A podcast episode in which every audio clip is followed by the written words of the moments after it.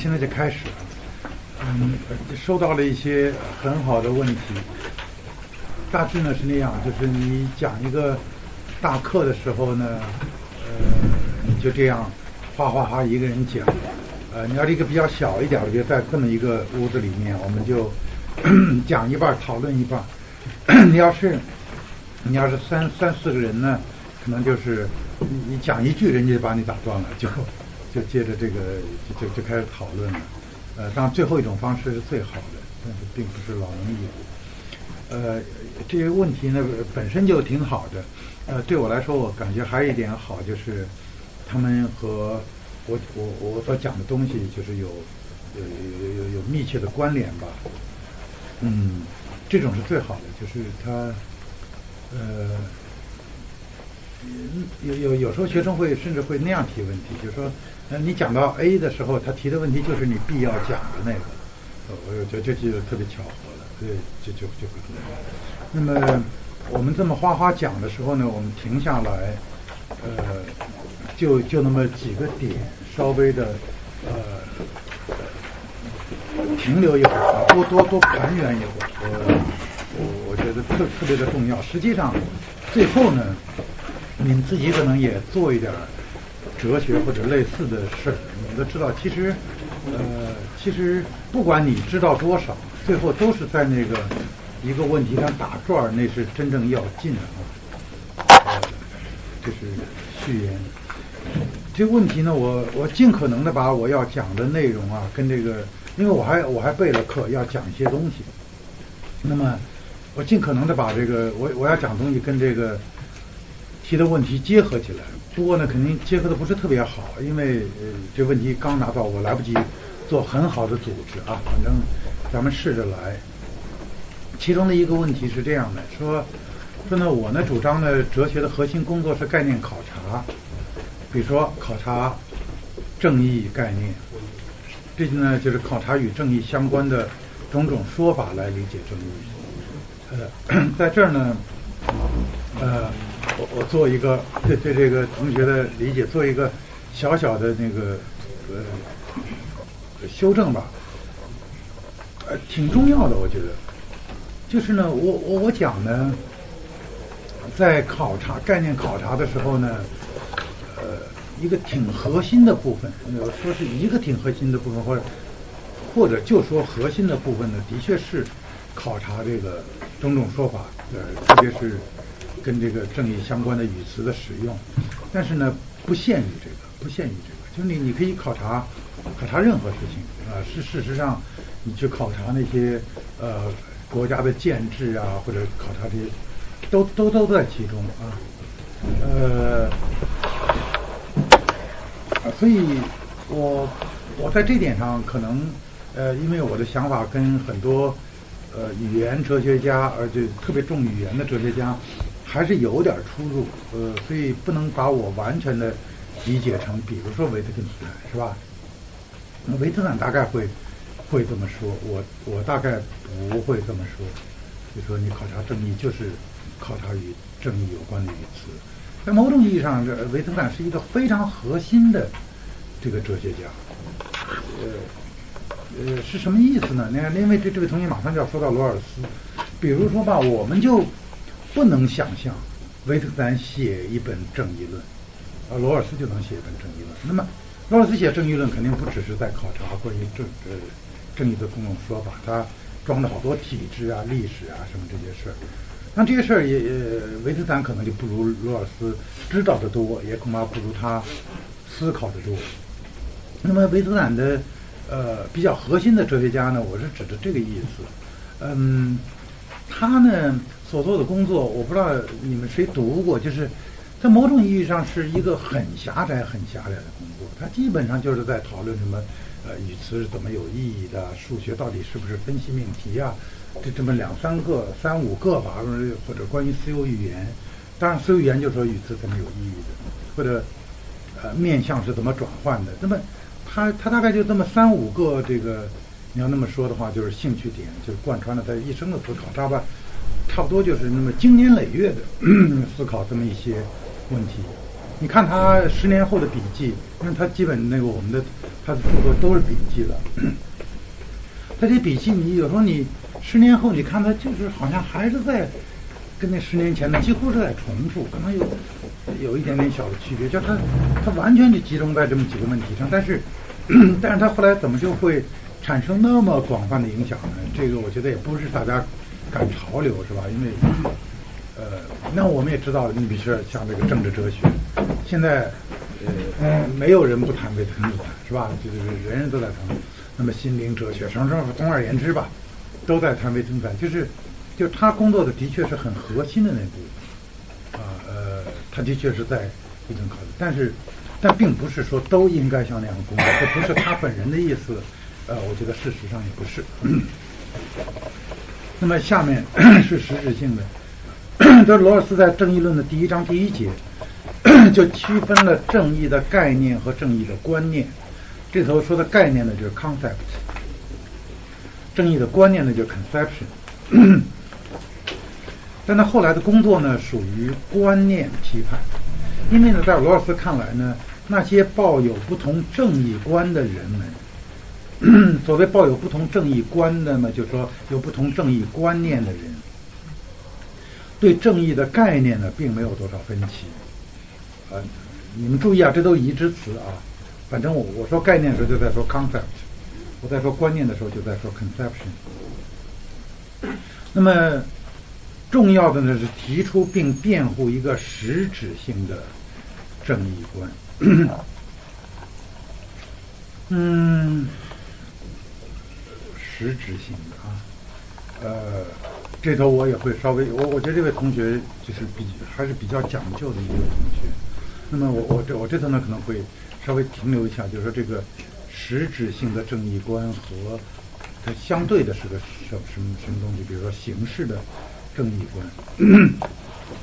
这个形式的正义观和呃形呃实质性的正义观呢，我我这不可能呃给一个清晰的讲解，但是呢大概是这样。就是到了这个语言转向之后呢，大家就都关关心语词问题嘛。关关心语词呢，到就给伦理学啊、政治哲学这些呢，就带来一定的困难。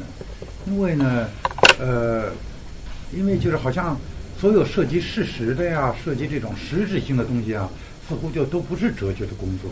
所以呢，当时英美哲学呢，在伦理学和这个呃政治哲学中呢，就有一种。用现在喜欢说转向，转向就一种形式转向，或者说原伦理学转向，就是啊，他呃他不讨论那个实质上什么是正义的，什么是善的，他呢做一个原伦理学，这原伦理学呢有一个比较狭窄的定义，大致意思呢，他就是在讨论善这个词儿是什么意思。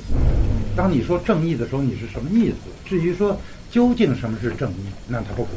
就比如说啊，我打个比方，你可能有点明白我的意思。就当我讲到，当我讲到知识后面跟的是就是知道屁，意味着屁是真的，是吧？你不能说我知道天下雨了，但天下雨了是不是真的，是吧？也可能没在下，这是语法上是矛盾的，懂吗？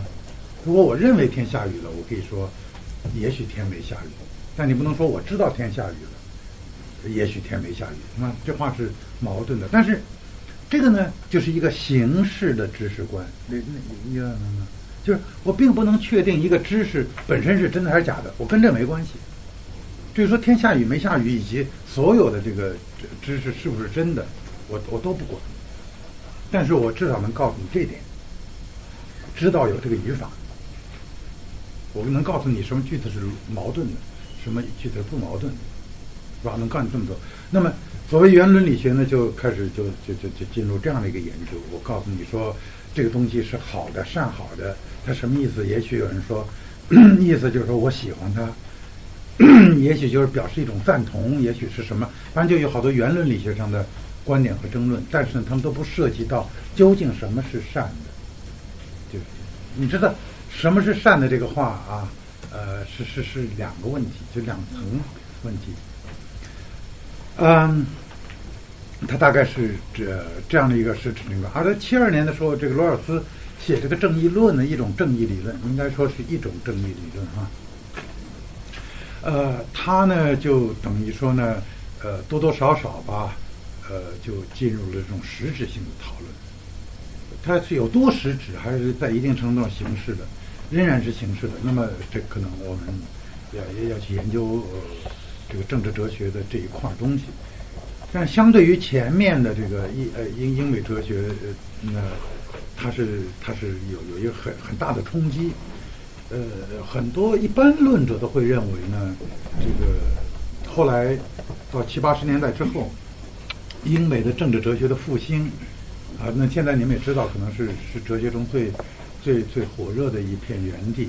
那么基本上是从这个正义论开始的啊，大概是这样。那么接着说他的问题啊，他说呢，那个呃。他说：“说如如果罗尔斯是对的啊，就是说，那么哲学的核心工作是概念考察呢，就会导致一个令人难以接受的事情，就是罗尔斯作为讨论正义的最核心的哲学家，做的却不是最核心的工作。呃，这这位同学呢，是他也不是觉得呃这样一下就就把我批驳掉了，他只是说想。”澄清这个概念考察和观念批判两者的关系呢？呃，究竟是什么？啊，这个呢，呃，我昨天也讲到了。我今天呢，本来是想要讲一讲这个，就是观念和概念之间的这个关系。这的确呃是一个，我我觉得提供了一个挺好的一个入手点。这这这个问题。首先呢，我我我想谈一个，呃。看法，呃，说法、看法和做法，呃，这个和观念，就是我我我一说起来就有点话长，因为这本来也是我准备的内容的一部分。呃，那么呢，我我们啊，有时候呃，你想“说法”这个词儿呢，呃，比如说我说我不同意你的说法，是吧？这个是话吧？那么我大概的意思呢，是说我不同意你的看法。那那差不多吧。呃，如果如果或或者呢，我也可能说，这不过是个说法而已，你只不过换了个说法而已。啊，这两个说法说的是同一回事，是吧？这个这个我们也多。所以呢，我简单的说啊，呃，说法这个词儿呢，就有两个意思。一个意思呢，就是仅仅是说法而已；一个意思呢，是说呢，它就是那个看法，就那个看。那么反过来，或者再进一步呢？看法这个词呢也是这样，看法这个词也是这样。就是呢，在一个意思上呢，我们说呢，这不过仅仅是个看法，是吧？比如说我们开会的时候，你你有个发言，发完言之后呢，你说，哎呀，我不过就是一个看法。那么这个这个仅仅是个看法是什么意思呢？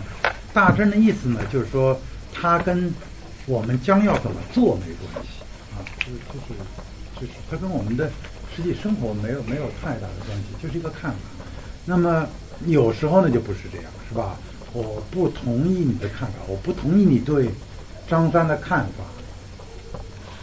那么这里面呢就可能不只是一个看法，这个看法里面呢还包含着你是这样对张三的，是吧？这个呢我们汉语有一个词叫做对待，是吧？啊，看待，看待这词儿呢。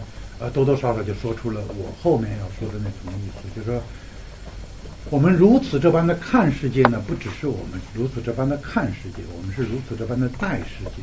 我如此这般的看张三，那么有时候只是个看法而已，无伤大雅。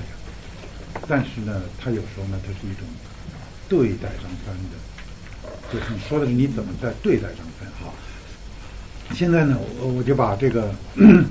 大概有这么一个说法、看法、做法，是吧？这三个呢，呃，有时候有联系，有时候没联系，是吧？我我我这不深入谈了，那可能呃你们知道就就就行了。然后会会有一些呃有有有有意思的。那么这个看法呢，呃，居中在说法和。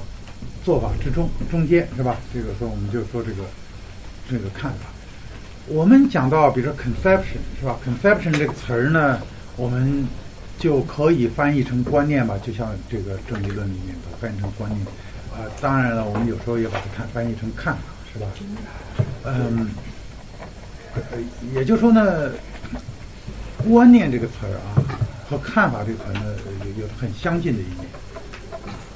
这 conception 的翻译就是一个，那么比像那个，如果你们读德文的知道 Auffassung，Auffassung 这个词是吧？也是，有时候我们就把一翻译成看法，有时候就翻译成观念。啊，idea 这个词，idea 这个词呢，有时候你就说我有个主意是吧？有有个想法，啊，有个看法，有时候呢你把它翻成观念是吧？观念论啊或什么，有时候你把它翻成理念，啊。呃，这个呢也跟我昨天所讲的那个移植词有一定的关系，就是说，在这个英文里面呢，conception 这个词儿，idea 这个词儿呢，它从一个小词儿到一个大词儿。比如说，这个当黑格尔说到这个 idea 的时候，idea 的时候，是吧？理念，那是一个一个一个大大的不得了的词儿。但是在我们生活中说，I I I have an idea，这个是一个小的词儿，所以它这这也是一个例子了，就是。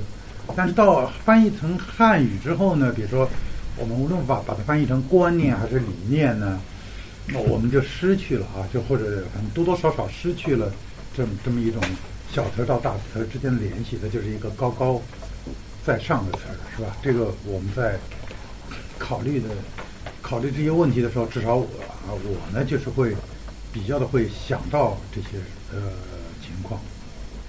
一般在汉语里头呢，说我们说看法呢是比较轻小一些，是吧？我们说观念呢就比较大一些。那么你也可以那么说，你也可以说呢，啊，看法呢，呃，当然你大事情也可以有看法，你对小事情也可以有看法，但是观念呢是指对大事情的看法。嗯。比如说呢，呃，你可能对张三有个看法，但你说。你有个关于张三的观念，这可能这这读过很多书的人才会这么说话，是吧？但是呢，但是呢，你可能有地域观念，是吧？啊，有这个就业观念，有这个阶级斗争观念，这是我们年轻时候都有的，嗯，嗯，这观念。的，在我们那个时候，我们在七八十年代的时候呢，观念是一个讨论的，在我们小圈子里讨论的比较多的一个词。呃，当然也跟我们那个时候就就生活在那个 ideology 里面，是吧？就是是观念体系这么一个东西。这观念呢，我们就特别注意到呢，这个观念和感觉啊，有一种正反两方面的关系。一方面从正的方面说呢，这个。你的观念呢，是从你的感觉中慢慢生出来的，是吧？你说，你说，我觉得这事儿何如何如，那么这大致可以翻译成为我呢有对什么什么事儿呢有这么一个看法，是吧？如果这个事儿是个大事儿，那么你就可以说呢，我对这个事儿的观念呢是何如何如。那么在这个意义上呢，是观念呢这个呃感觉形成了观念。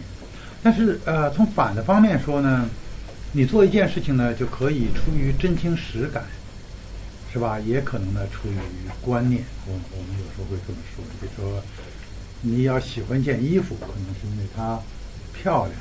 或者穿着合身或者防保暖或者什么，但是呢，也可能因为它是个著名品牌，就就是穿这个不怎么得劲。但是，然后你你你不是感觉，而是品牌嘛，是一个观念。那么更甚的呢，就是说，你这个骂一个人、打一个人是吧？那你可能是出于你的气愤是吧？比如说他他他他侵害了你啊，比如他打你。是吧？你就还手打他，那么这个我们知道。但是有时候呢，你打一个人呢，就不是因为这个。比如说，你打一个人呢，可能因为他是个阶级敌人，是吧？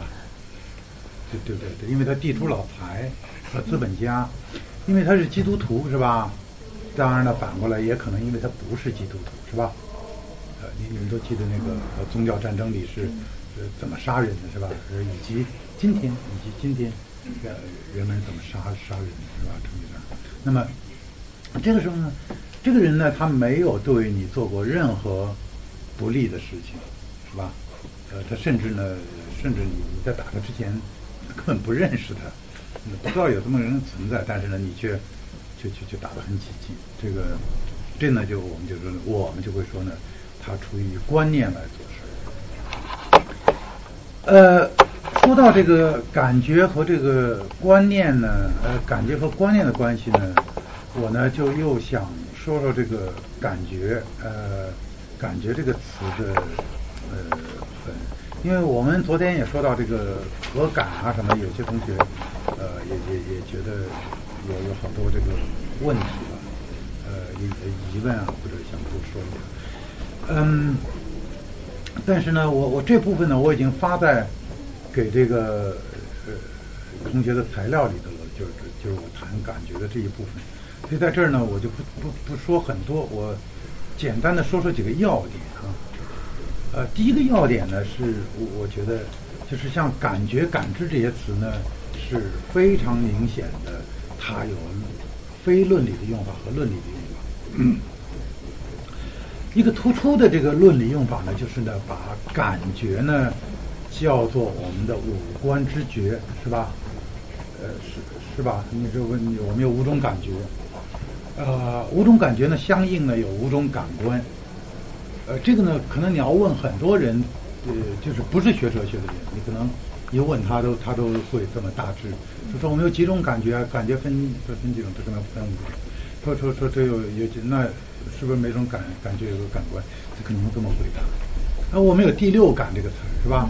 那意思就是说，它是五五五觉之外的一个觉，感觉呃，但是呃，直觉对或者什么诸如此类。当然，直觉这词本身呃也是一个高度值得讨论的词，是吧？这个你也知道，这个直觉啊、直观也是在这哲学里面翻来覆去大家讨论的词。但是呢，呃，这个用法是一个论理的用法，就是有一个五官知觉的这个用法是个论理用法。呃，因为呢，第一啊，我想说呢，我要问你这个五五五，这个五五种感觉是哪五种感觉？你你先给我回答一个。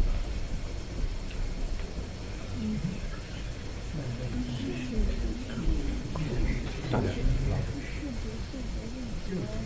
听觉、听觉、听觉。OK，好，那个这五个五官是哪几个？眼睛、耳朵，呃。呃，舌头或或味蕾吧，或者什么，我不知道。呃，鼻子是吧？手是吧？八点八点八点八点八点八点八点。对，是这样的啊。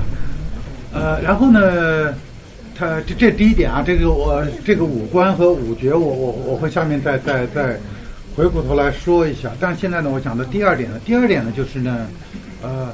这五种呃感官吧，我们先说有这种五种啊，嗯，它呢，我们有的平常叫感觉，有的不叫感觉，是吧？比如说呃，我要是呃闻到了生人的气味是吧？就是 对吧？那那你可以说呢，呃是，我我我没开玩笑吧？就是好多神话里都有是吧？神话里都有这个闻到了生人的气味，那你可以说呢，我觉得呢这屋子里或者院子里或洞里头是吧？有生人是吧？那事实上这这是一个呃，你你想嘛，这个。狗啊、狼啊什么的，的确就这样，然后闻到了生人的气味。那么你说呢？我觉得洞里有生人是吧？这个话呢，就或者我感觉洞里有生人。但是呢，如果你要是呃进屋里，你看见一个生人，你说我看见有个生人，你呢就不能说我觉得屋里有生人，能吗？不，不能吧？你也不能说我感觉有生人吧？呃，对，呃，就是，呃。这个当然有也有好多 implications 啊，我不是只是在说着好玩，就它有好多呃 implications。那嗯，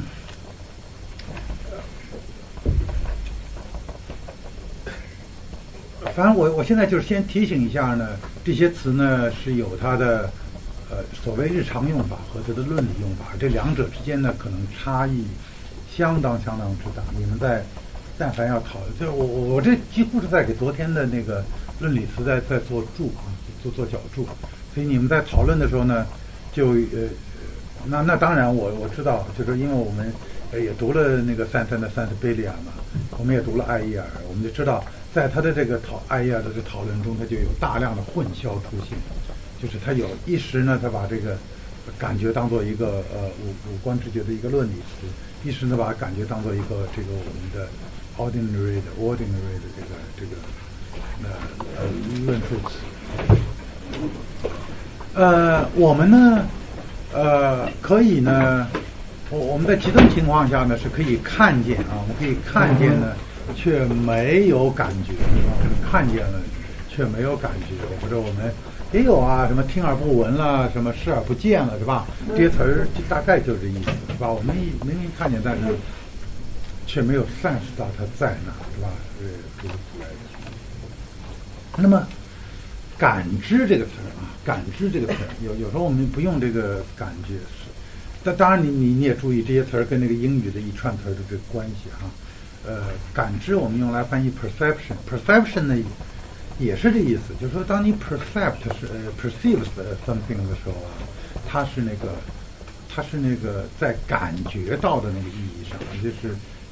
就是你你看见了某种东西，你再不能再说 I perceived something，你看见了就是看见了，你不能再 perceived，是吧？你会你会感知到一种危险的来临，是吧？这是你没看到的，你就是感知到它，呃，诸如此类的啊，嗯，这些呃 这些都是呃重要的呃一个提示。那么。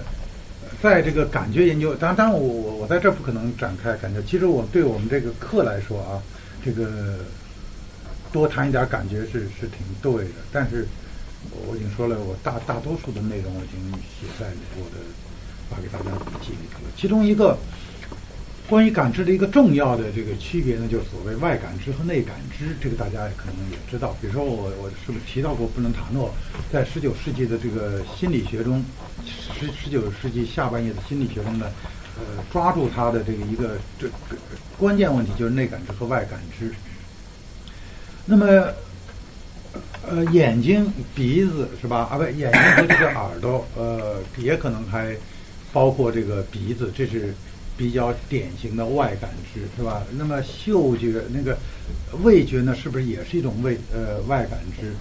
呃，但是嘛麻烦呢是出在这个触觉上。就刚才你们说这触觉，就是到到触觉的时候呢，你就不知道那个，首先你不是太能确定触觉的器官是哪一关，是吧？你刚才说手指头，但是但是显然你还有好多部位有触觉，是吧？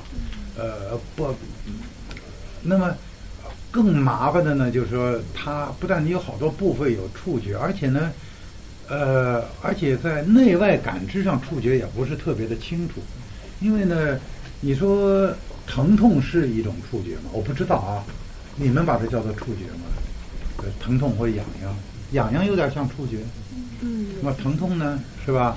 疼痛和痒痒的区别在什么地方呢？啊，这个触你，你疼痛，你你你胃疼是吧？是一种疼痛。如果你要是背上被划了一下，你那种疼痛呢，是是触觉，哎，是触觉吗？或者或者是诸如此类，是吧？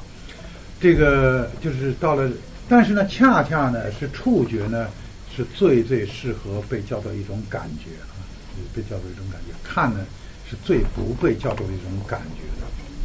那么内外感觉呢还有好多呃特别重要的呃联系，其中的一个顶重要的，至少在哲学史上顶重要的呃联系呢，就是呢内呢是被更紧密的联系到心灵上。联联联系到心灵上。实际上呢，古人在区分这个外部和内部的时候呢，还不太像现在生理学比较发达了之后，他多多少少把眼睛啊、耳朵啊，甚至嗅觉啊，视作一种这个远距离感官，叫做用德文说叫做 “fernsehen”，就是那种呃呃一种呃一种远距离的感知吧，或者怎么说那个。那么古人呢，他更多的是从啊，更多是从跟心灵的关系来说的。那么内感知呢，就是和这个，就是和心灵的关系就更密切。嗯，这是一般的想法。你想想，比如我们说是一个人有这个，呃，呃，疼痛是吧？疼痛呢，就跟这个你看见一个东西呢就不一样，疼痛就。跟你的心呐就连的就更近，比如像这个我我所知道的语言里头没有一个不是用痛苦这个词儿是是既表示这个痛这个词儿既表示这个身体上的痛也可能表示心痛的是吧？呃，而这个外部的这个呃比再比如说这个大家都说啊大家都说呢。时间感呢是是一种更心灵的东西，这为什么是如此？我你你们去考虑，这是一个深奥的问题。但是我只把现象说了，就是说时间感是一种内部感觉，是吧？你闭着眼睛你就坐在这儿，呃，你你甚至睡着了，是吧？你你都你都对时间有感觉。比如说，呃，好多人好多人都会，比如说明天早上六点钟要赶火车，都不用开闹钟，就大大睡一觉，他五点半起来了，然后五点钟起来了，是吧？就是他好像我们内部有个 clock 一样，那个那个是一种内部感觉。那时间感呢，从来都被看作是一个比较空间感更内部的、更心灵的感觉。这个呃都是法，我我我这个都不展开这个问题，我就把这个放在这里说。那嗯，我们区分内部和外部呢？你比如说快乐是吧？我们会说感官的快乐和这个心灵的这个快乐，这是我们。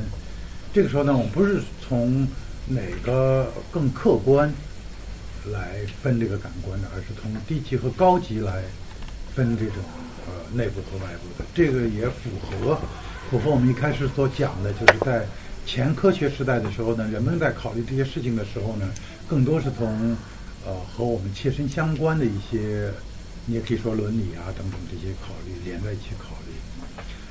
那么中间呢，是经过了一个呃，经过了一个很多的这个转变。嗯。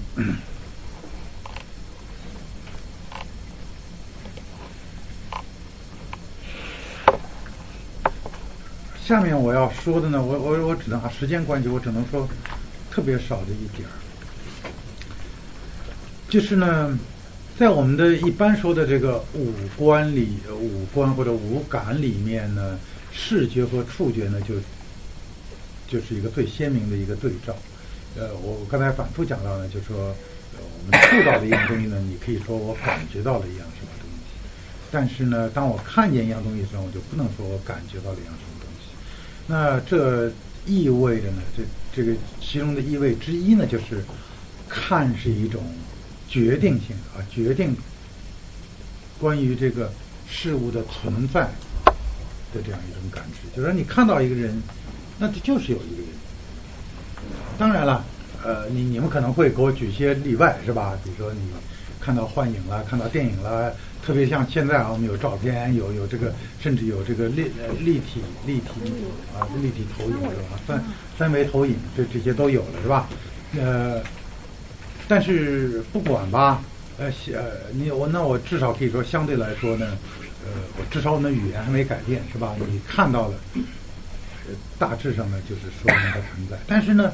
感觉到呢，却不是啊，感觉到就是，比如说，我觉得屋子里有人，就说你还不知道屋子里有人没人。那么对于人来说呢，当然了，他的那个鼻子呢，就是是更是一种感觉，所以呢，他虽然呢找到了一些踪迹，但是还不能确定其存在。但是呢，对于一条狗可能不是这样，是吧？它可能嗅到了，它就知道有了。那对它，如果狗有一种语言的话。那么它就不能把嗅到说成是一种感觉，你知道，如果最清晰的成像对于他来说是这个嗅觉的话，是吧？或者其他的觉，这个呃，这都是我有好多人在讨论这些问题。虽然我们我我我们这儿的哲学一般不怎么讨论这些问题，是吧？嗯，呃，而这个触觉呢，它跟这个视觉就不同。首先呢，就是触觉，我们刚才说了，它的呃感官都不太清楚，而且是触觉呢，呃，我们虽然有这么一个词儿，但是触觉本身就是一个种类词，就是有有有太多的东西，呃，比如说我摸是不是叫触觉，或者我被挤压叫不叫触觉，是吧？我硌了一下，我疼了，我痒了，是吧？刚才我问这些词是不是触觉，或者甚至我舒服不舒服？是吧？我我躺的姿势舒服不舒服？这是不是触觉？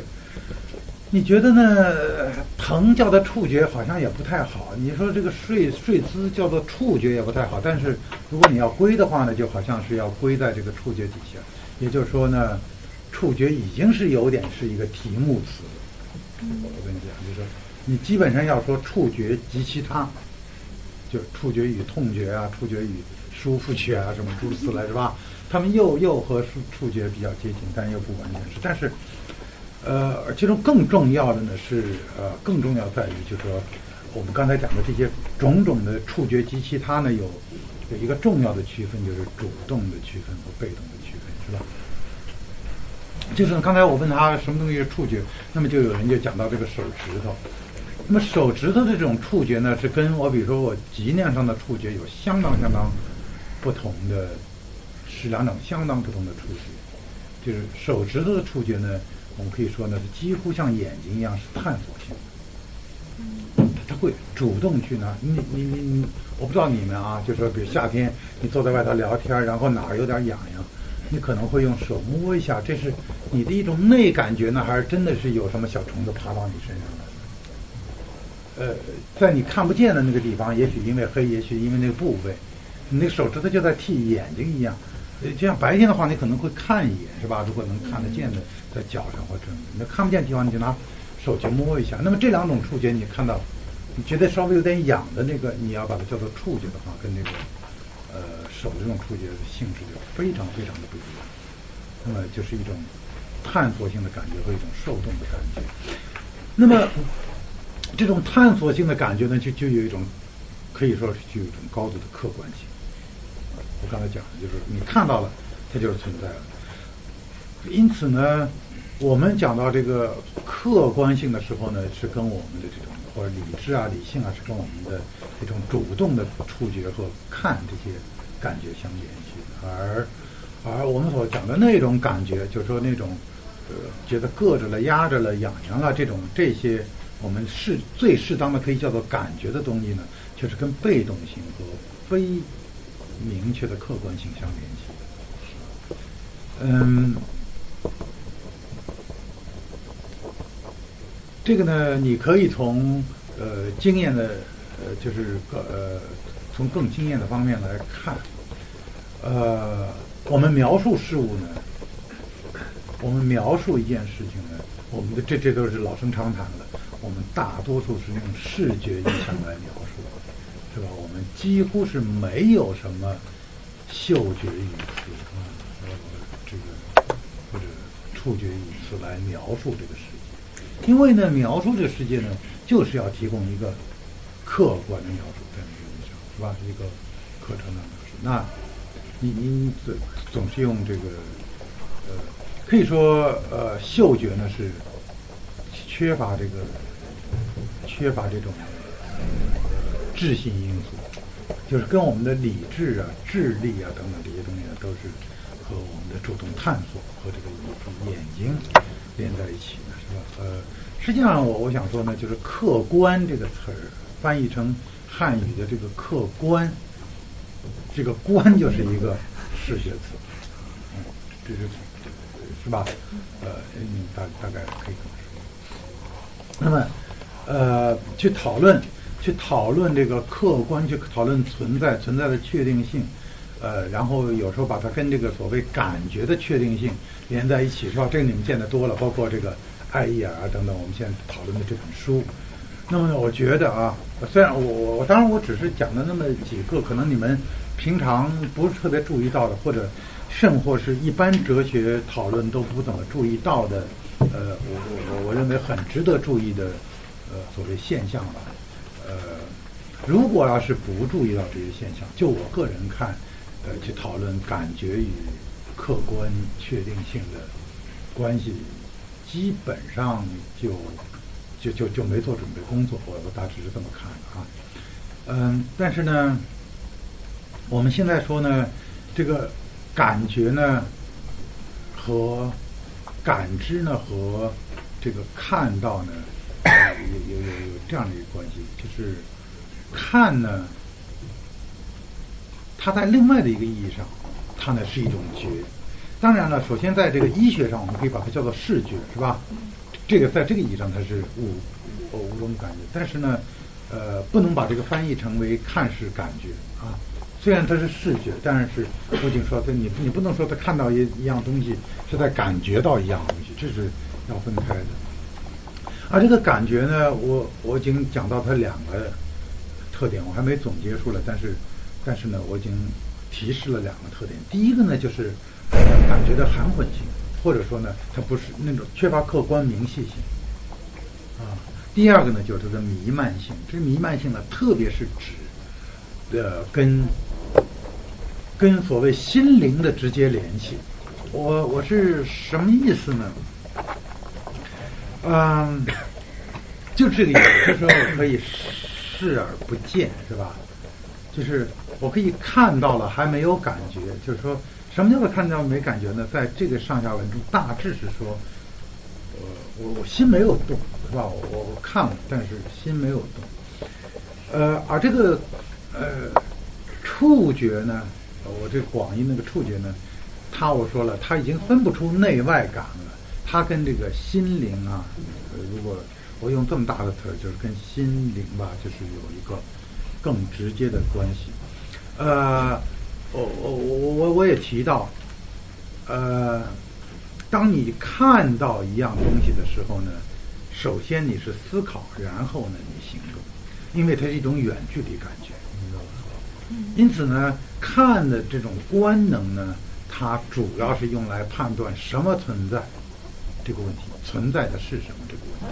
而呢，呃，触觉广义的触觉是吧？你能想象一下，比如说你走走，嘣撞上一个东西，或者一个东西撞上你，你呢不判断是什么东西撞上的，是我不知道啊。一般来说呢，你就是反应，是吧？嗯，你就是先反应，就是它。它不是一个，它不是一个对外探究性的在追问那是什么，而是在追问我要做什么。如果他追追问的话，他直接他他就直接指导你在做什么。就是我先躲开了再说。当然，因为它是一种近距离感，是吧？它是是这种，就就就没有时间思考。呃，看呢，就是给了这样一个思考的距离。嗯。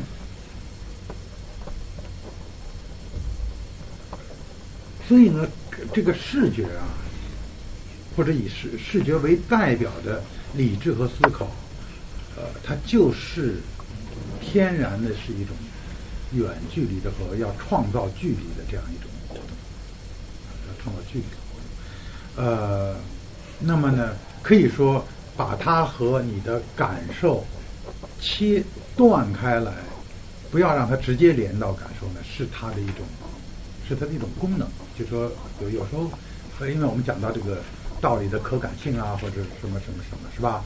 或者理智的什么什么样。那么我们呢，就就需要啊，我们就需要，呃，也也许呃也有人不需要，但是一般来说，作作为我们普通人，我们就需要一种呃这样的一种智性的活动来隔离开。那个东西是什么和我的反应，让它变成一种间接的关系。这种间接的关系呢，就是提供了我们的种种选择的可能性，是吧？你比如说，你远处看着一只什么一只狼跑过来了，是吧？那么原则上就是说，你还来得及思考。所谓思考，在这儿也不是说思考这些问题，你就是思考你你怎么应付它。就说在你你这跑呢，是迎上去呢，是爬到树上，什么诸如此类。啊，如果那撞上你就你就来不及了，是吧？你，就是，嗯，对，所以呢，这种间接化啊，这种间接化就是呃那个呃留出一段距离，或者甚至创造一段，非常理智可以说是创造一段距离。这个呢是是我们所做的智性活动的一个当然之一啊。我们说保持这种可感性呢，并不是说我们就。不要这个距离，我们就是对世界，呃，有一个直接的情绪上的反应，是吧？呃，比如说啊，当然这不是一件好事。比如说你要是一个指指挥员的话，是吧？呃，你就需要把所有的这个情况呢，都当做是一种看到的情况，是吧？然后呢，经过审慎的考虑，然后做出反应，而不是说都都都就做出直接的反应。那么。如果我们的呃这种呃看我们看这个世界是吧？我我们对这世界有一个看法和我们的那个做法之间呢，就首先呢，我们说呢，如果一个人呢，他就是一堆看法，从来跟他的做法没有联系，那么我们就说这个人呢，就只有些看法，而且这看法实际上无足轻重。但是呢。我们也不是要我有一个看法就去行动，明白吗？就说我们的看法和我们的做法呢，它就是要创造一个距离。就是我我我有了看法之后呢，我不一定就去行动。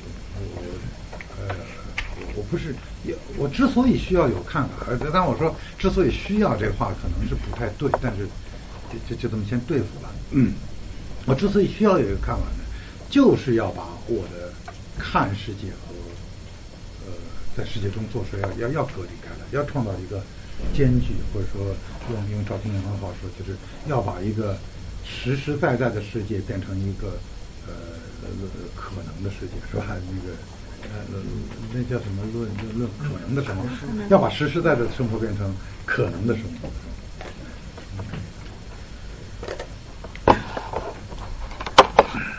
那么。像这个，呃，像这个感觉中的这种呃弥漫性和这种呃感觉的呃模糊性、弥漫性和他的心灵的直接关系，呃，都是啊，都是一个呃，都是我们在使用“感觉”这个词儿的时候的当然之一。就这这些意思是“感觉”这个词中的语义里这种这么说。呃我我我基本上，呃，我我觉得古典的这个视觉艺术啊，我因为呃当代的视觉艺术，我大大一半我都不了解，呃，我觉得古典的这个视觉艺术在很大程度上，我可以这么来看待它。这一件题外话，就是呢，重新是我们能够有感觉的看，因为呢，我们这个日常的看啊，它是一种很理智性的。是很理智性的，呃，而呢，我们就慢慢的，小孩看世界不是那样，小孩看到的世界，它不是一些呃呃分明别别类的物啊，它会有什么关系啊，或者什么诸如此类的，是吧？他尤其看不出谁是谁是院长，谁是校长，是吧？那真是看不出来，他他他糊涂。呃，但是我慢慢的就就就就长大了，我们就就学会这种很客观、很冷静的看待世界。当然，可能我们不够冷静，但是但是已经足够冷静了。那呃，不管你够不够冷静吧，反正你是感觉开始慢慢流失了，这是你你这个对付呃呃生活所所所必须的嘛，是吧？你你不能站在街上看一辆法拉利跑车，然后就在欣赏它的美，然后让它撞上，是吧？这个。而这个视觉艺术呢，在很大程度上呢，就是它创造一个环境，这在这环境中呢，使你的眼睛重新能够看到世界，而且能感到你看的世界，你知道吧？就就像是就像是，我觉得我我个人在好大程度上，可能我在这方面也写过一点点小小东西，呃，大致的意思就是说，呃，艺术在很大程度上是恢复我们呃这种。对世界的感觉是吧？我们现在比如说开那个玩笑说，你哎呦天晴了，哦明天又可以晾衣服了 是吧？这这这这地方叫，比如说啊出月亮出来了，哦明天又可以晾衣服了。他不看那月亮，他他看那个晾衣服是吧？呃一看下雨了，哎呦那那咱们得出去带伞了是吧？这么想。但是你想象那个一个诗人写的那个，就坐在车里那个呃车窗，在一个长途汽车里面那个。车窗上打到雨，他想到的不是那个，想到的不是呃呃要带伞是吧？他就在看这雨本身，或者听这个雨本身，就是他就感觉这个雨。那么感觉什么东西呢？就是感觉这个雨雨自己吧，或者或者怎么说？大概这个意思。嗯。那么呢，我们呢，嗯。就不能够啊！当然，呃，在这个意义上，我我我我说的这个古典古典艺术呢，当然在某某某某种意义上是稍微有点奢侈的，是吧？因为我已经说了，对于我们这种贫苦人民来说，我们得那个不能老感觉这世界，我们得对付这个世界，啊，这这个呃，这个这个有有有有有有有点没办法。那么呢，呃，我们。我们在这个，但是我们要对付这个世界啊，呃，或者我们生活在这个世界中，为什么不能够总是基于真情实感去和这个世界打交道？换句话说，为什么要有这个观念？是吧？我刚才不说了吗？有时候你。你去打一个人，或者去骂一个人，去批判一个人，你可能都不认识的啊。但是呢，你你就你就会去做，然后这是一个，呃，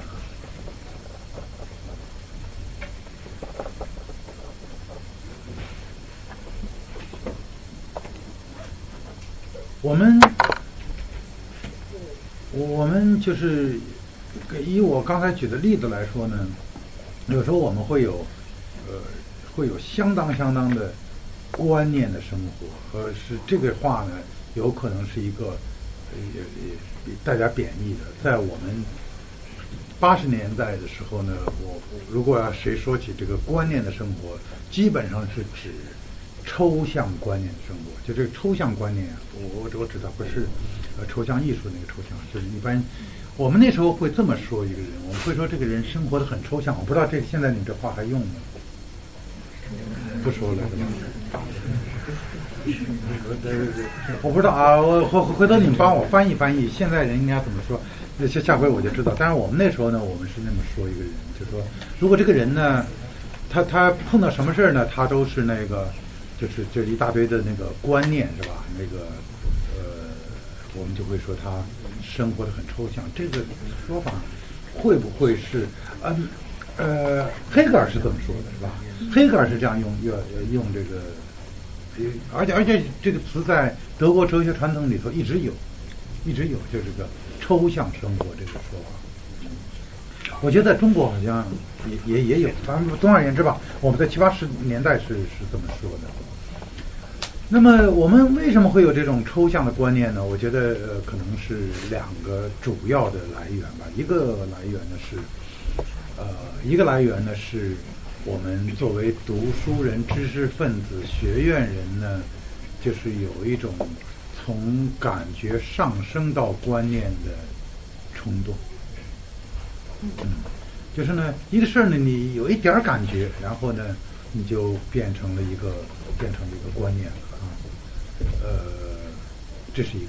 那么还有一个呢，就是呃，就是宣传啊，或者意意识形态宣传。因为呢，观念呢，你可以看作是感觉的上层建筑，你可以这么看啊。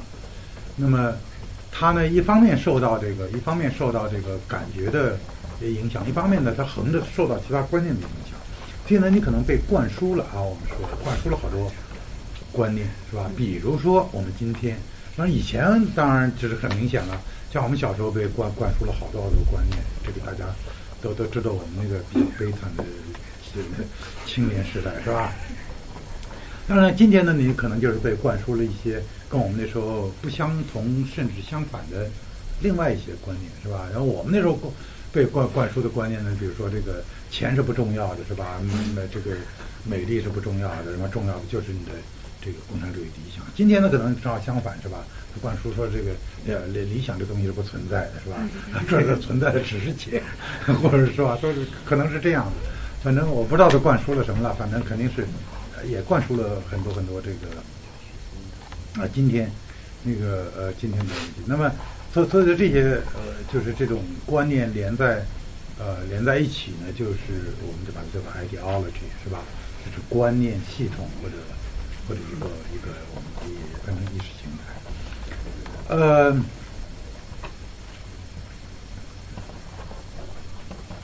我我觉得我觉得啊，当今的这个这个报报刊杂志吧，我我甚至和就是就是有一个意识形态的啊，呃，只不过这个意识形态呢。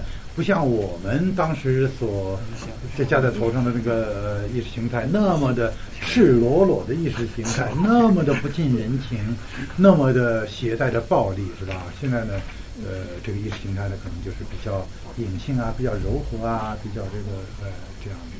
但但是呢，是有的，就是反正你听人说，就是好像说，呃，就人们在讨论的时候，你所引的那个所引的那个呃道理啊。就是说，他开口就来，就说像像人都是平等的，这可能是吧？当然，人都是为自己的，也可能是吧？这个这经济基础也可能，不是？就他他会引很多，呃，我我觉得是是是我不能接，就我觉得不是真的观念，就就就就是就是呃宣传来的呃这么一些观念。那么既然如此呢，我当然就是就是刚才这个问题，就是说我们如果我们是会有这个呃空洞的。观念、虚假的观念和错误的观念，那么我们为什么要有观念，是吧？就这么一个问题。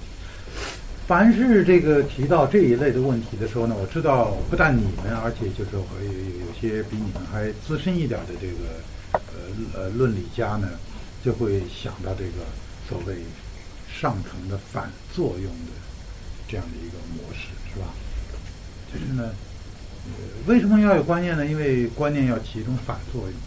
但是呢，呃，我我不知道你们学过没学过那个经济基础和什么那个什么什么生生产力什么是吧？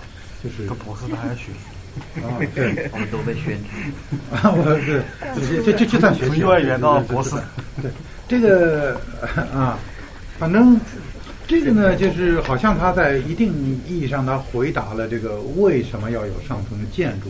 这回事儿，但是呢，我我不知道你们感觉到他是回答了还没回答，反正你要细想起来呢，觉得好像还是没回答，就是没有回答。就比如说生产力呢，它发展发展呢，它在建构一个生产关系，这个生产关系呢，它阻碍了生产力发展，然后呢，把这生产关系打破了，生产力呢又得得到发展。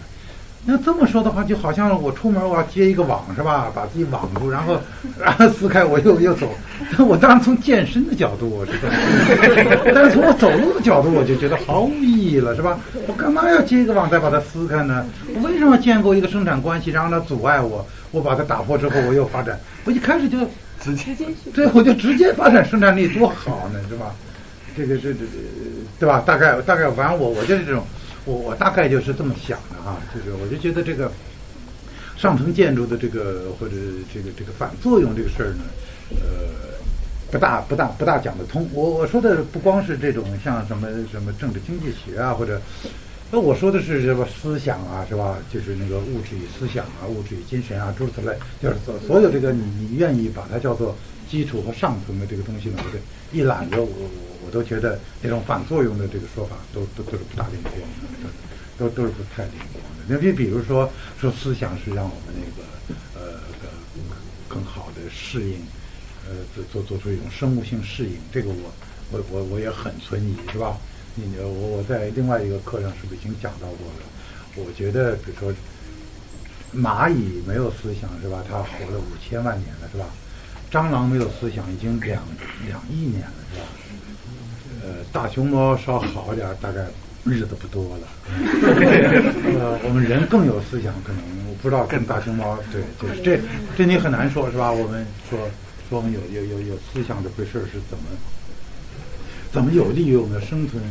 可能只有在一点上，我倒是敢这么说，是吧？就说我们已经把世界上的大动物基本上杀完了，或者几种。这跟我们差不多大的动物，基基本上除了被我们养活、准备被吃掉的之外，呃，基本上没有没没有几个数得过来了，是吧？呃，在这种反负负面的这种这这在这意义上，我们是是很强大。但是说对我们自己的生存有多大好处，这个你可能这个你实在是没办法证明。呃，如果你要是真的认真想的话，肯定是坏处了，是吧？这个，因为你要拿蚂蚁和蟑螂比一下，你就很清楚了。呃，当然，这个话呢，说到文化上也是一样的啊。说到什么是任何上层建筑都是一样的。你要说那个上层建筑是是有好处，思想是有好处，精神是有好处。呃，你你要是。要你要是认真想的话，就说我的意思说，如果你要是看看事实的话，呃，大概总是得到负面的这个结论，是吧？嗯，大大概是这样。嗯，但是呢，好在呢，我一开始就说这个话呢，就是就是问的不是特别好，就说为什么我们需要，我们为什么需要有这个观念？说我们为什么要有观念？那么这个问题可能就提的不是太好，因为这个观念呢不是我们要来的，它就来了。这个生产关系呢，它不是我们要来的，它就来了，是吧？呃，思想也不是我们要来的，它它它就来了，是吧？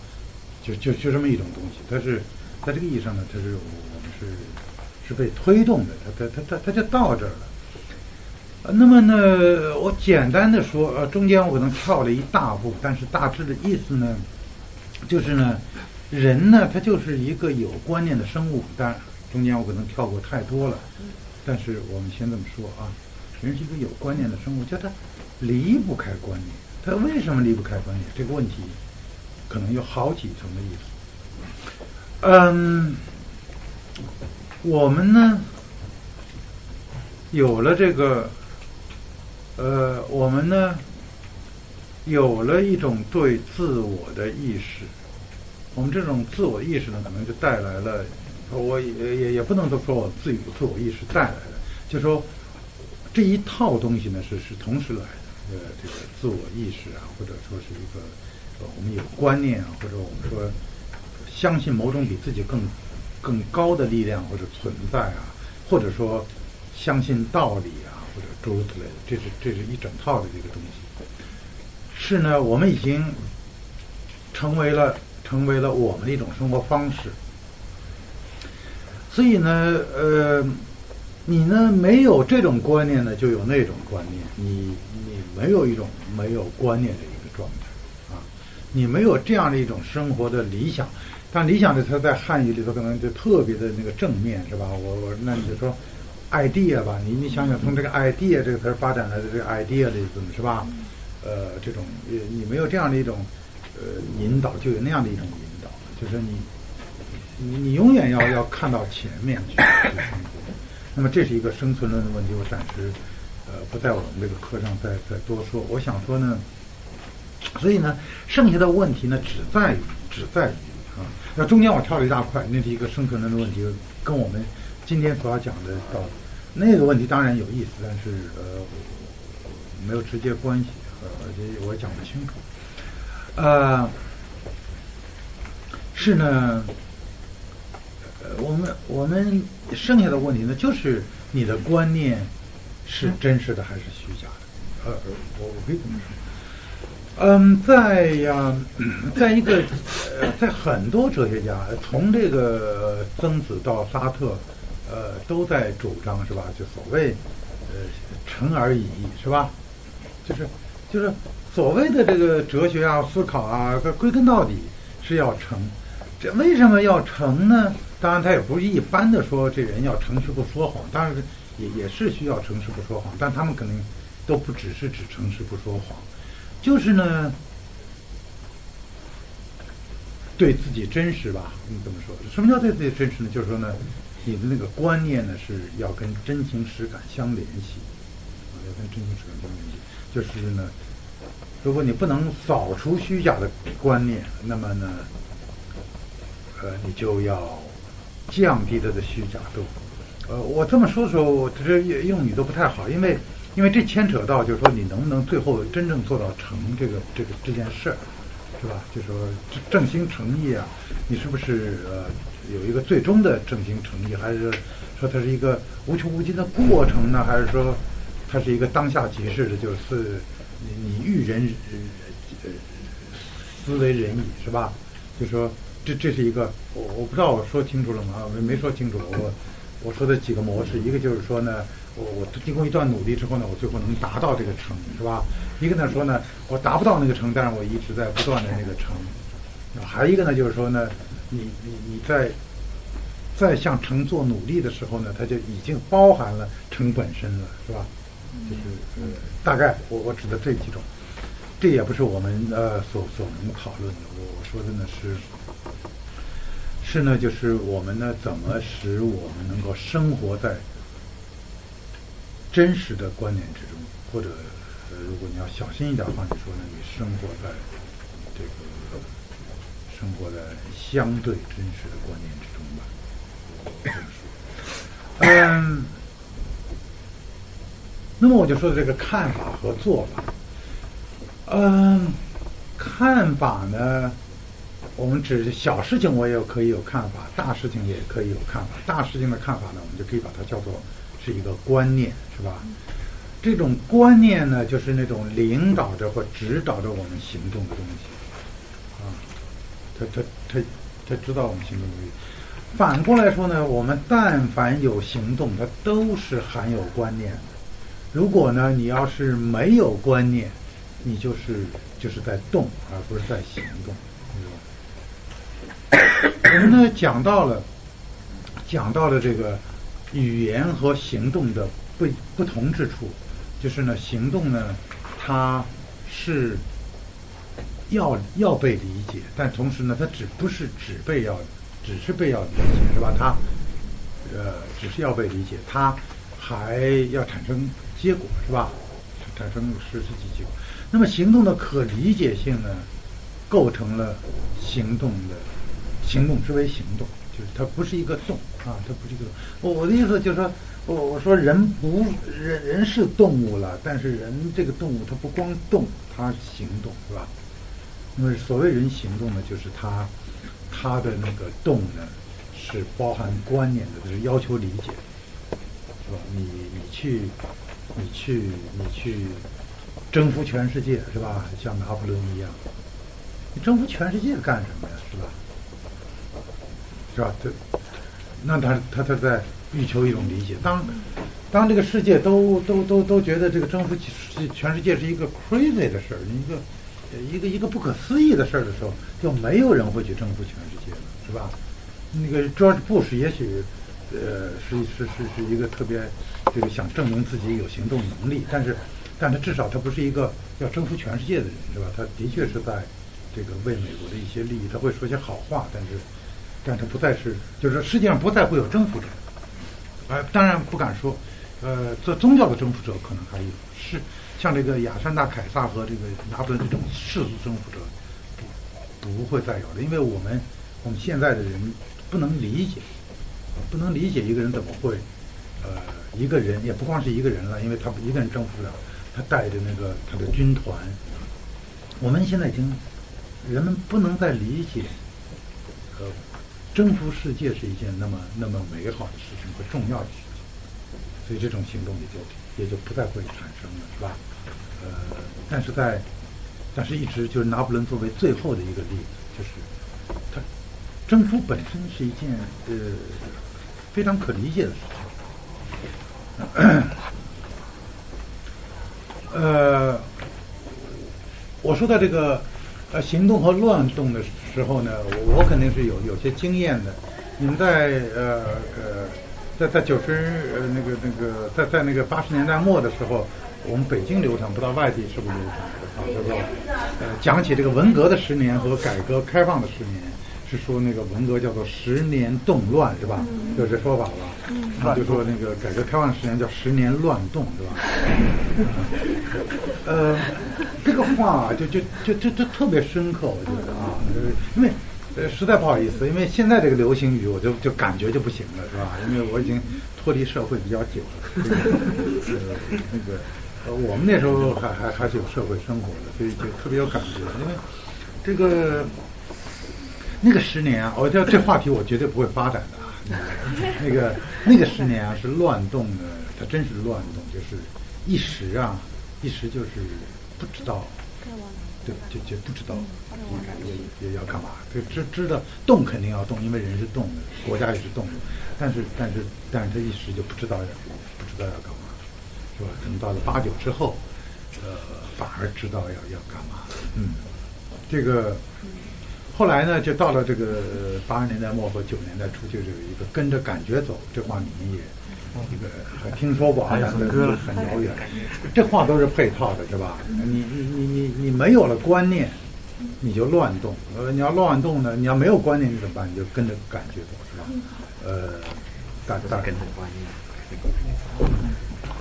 呃，现在呢，我把这个呃感觉、看法、观念这几个。呃，特别粗的过了一遍啊，这其中有好多，我我觉得都可以停下来再再扯一扯。但是呢，呃，我现在就是，你看，真不好意思，转了这么一大圈，我回到最早我提出的那个问题上来。那么呢，我觉得读书人啊。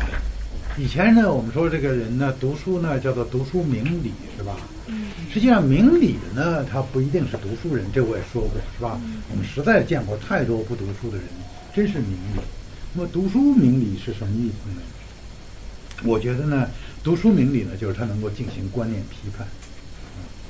能够进行那个生活中呢，有好多明理的人，但是呢，他他不读书，所以他呢，不能在观念的层面上进行批判。是吧？你你想想，你在生活中见过的那些不读书的那些名理人，是吧？他他他自己生活的名理，但是他他他没有办法进行观念批判。嗯，那么因为我们是呃是这个在观念，我们既是最被最我我们可以说我们读书人啊是第一群这个呃。虚假观念的这个易感者，易易感者啊，易感者，当然当然也也也是制造者可能啊，呃，反正我现在还温和点，说他至少是易感的，是吧？这个这个呃，虚假观念一来，这个你也知道，这年年轻读书人，年年轻知识分子最最容易这个，然后呢，但是呢，反过来说呢，呃，也也也是你那个观念的批判者，那因为这个观念呢，不光是对读书人的是吧？我们知道这观念呢，它是会。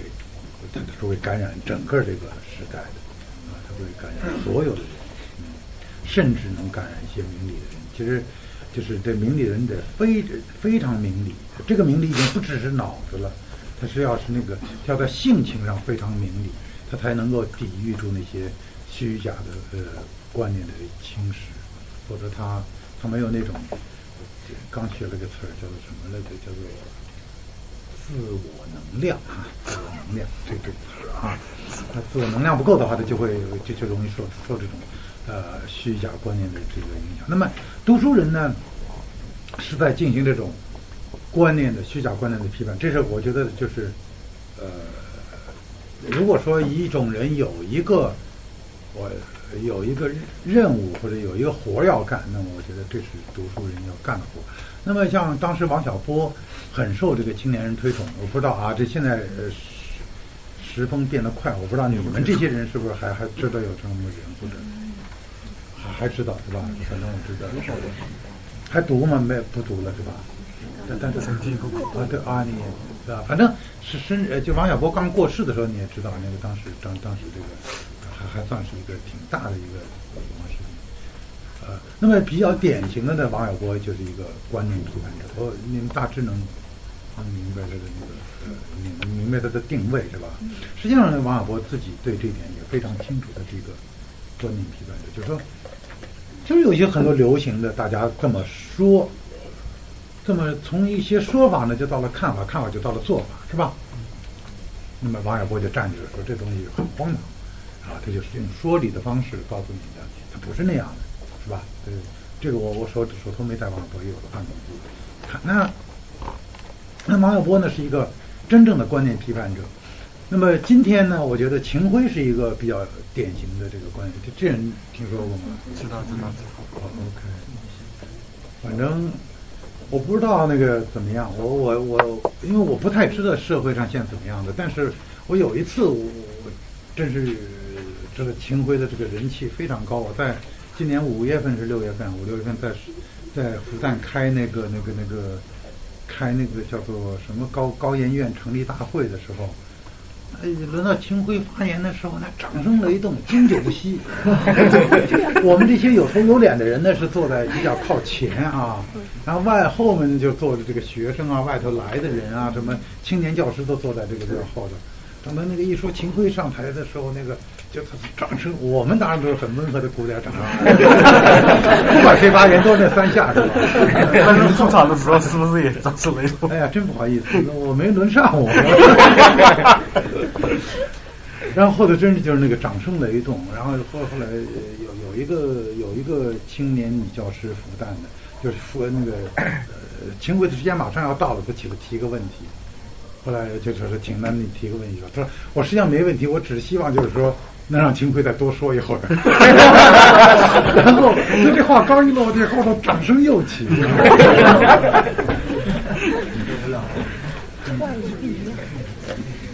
那秦桧当然，我觉得啊，他是一个比啊王小波，呃，对，不管怎么说吧，秦桧是我们当代我觉得是一个比较典型的一个一个观念批判者啊，但不只是，不只还不太只是。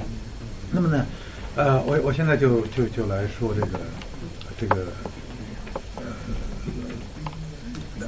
在在我转向观念和概念的时候呢，我先我先提一句啊，嗯，这个观念批判一旦成为读书人的天职的时候，你们就知道呢，这个假冒的批判就来了啊，咱在。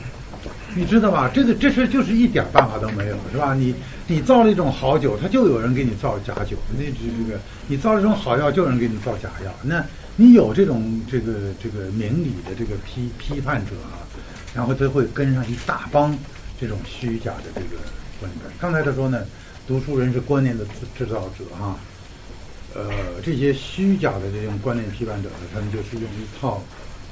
或者用一套虚假的观念来代替以前的虚假观念，有时候说的强烈一点，就是用更虚假的、用更需要的观念在在在代替的。这这这个话题我都不愿多说了。当然说也是也是，其实也是有意义。不不，我我我一般不在课堂上骂人是吧？我知道很多这个名师都是靠就是在骂人是吧？那个，但我我我觉得我不是想想想骂人，我只是想说呢，这些的确就是呃我们在分析这个。哲学呀，分析这观念批判等等，这些我们都是会碰得到的这种情况。所以呢，所以呢，后来就说到了二十世纪中叶的时候呢，批判本身成了这么一个主流的观念，你就你就你就不难想象，不管是什么东西，它都要依附在这个批判的这样一个观念之上，那，也就就使得批判本身变成一个非常。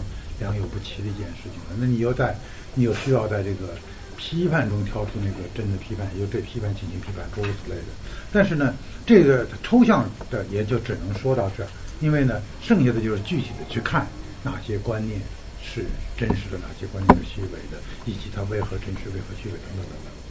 那么，呃，我讲完这个之后呢，我就来讲，呃，概念和这个概念和。呃，观念的区呃区别和这两种不同的风格。呃，不过我我们是不是先休休息一会儿，是吧？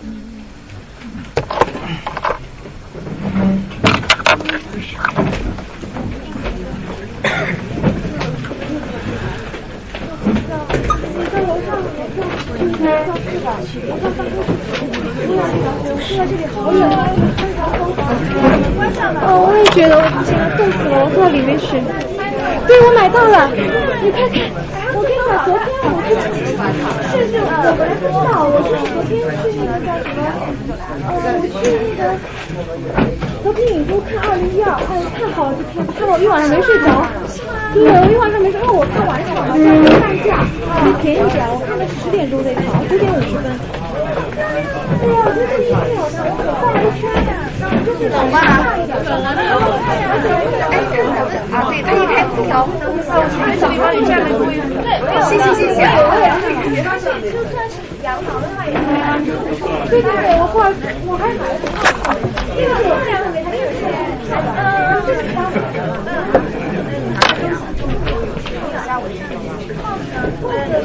看白色衣服中间，哦，因为我是粉，挺好看呀，对，而且好像买两个，来了之后两个，而且我看有时候走两个，如果听不懂还是走。我知道我今天上午学了一上午的学，那个那个，我昨天没跟你讲，我就学到去我讲，我才发现你写的，你问了人家去做吧，然后想对，我就这么问一特别多，然后我说，我认识这个大陆的一个电影，结果大陆的那个非常广泛，我就说我是翻译的，我在想，我说我记得不是我自己的一个作家，然后我就是我就是我就是在想这个问题，问题要是我我在看了一下，然后就是不太懂这个，然后就带着我们俩就是讲可能就是翻译和这个之间的关联了，到这个关联。然后你二个问题我就问他那个。就是他前讲的语言是语言哲学是怎么把语言和哲学？我就问他这个语言，觉得讲这语言哲学是是语言是语言哲学的一个面向，还是切入点，还是发展？想他讲干什么？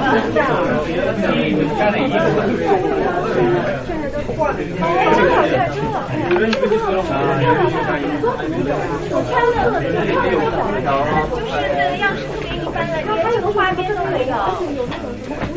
啊啊，对，不好看。这个就是，我找一个，我，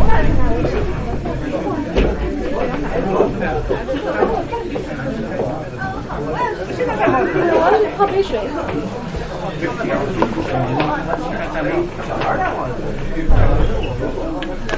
那，我就泡杯水，我太渴了。陈老师，这个把你的消息转发给我，这特别可爱。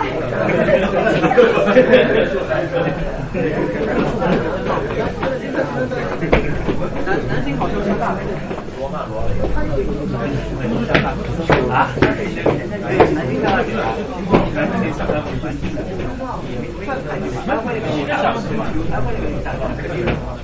这两个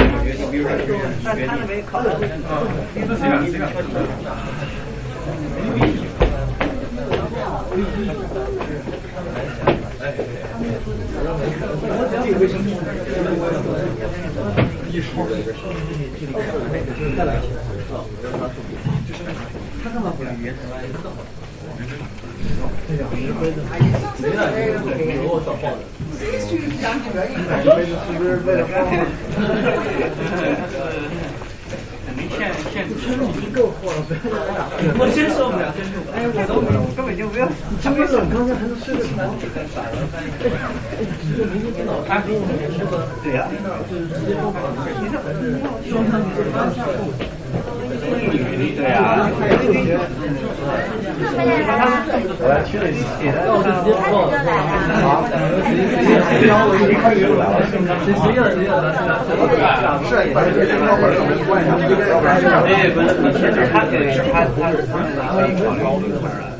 小三，我也有。他什么感觉？认输。很多很多。今天还有，就是四个希望，四个不好的呀。昨天晚上来了几个。昨天就昨晚就我们老师讲过的，对。啊，好好的。对呀。好，开始。你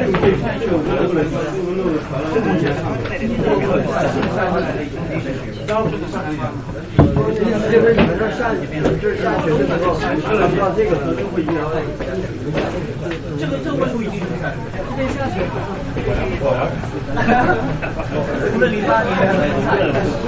哈哈哈。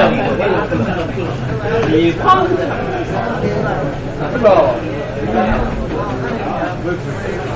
没有没有，哎，可以啊。制冷的。冲的对吗？会有一种风嘛。是是是是。热的吗？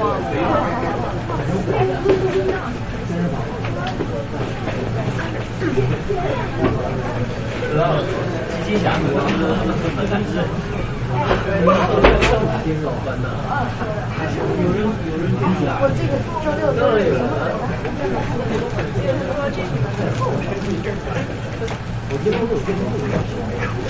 啊！但是我现在觉得，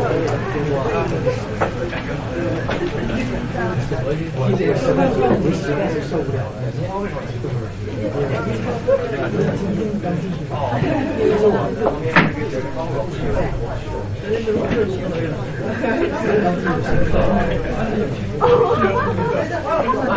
我都不认识。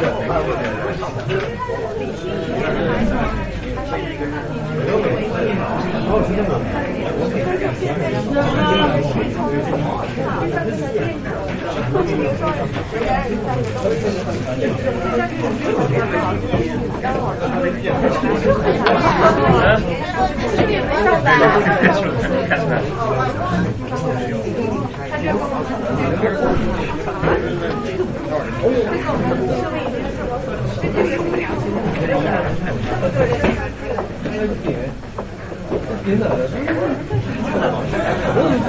我怎么知道我都没查完。然后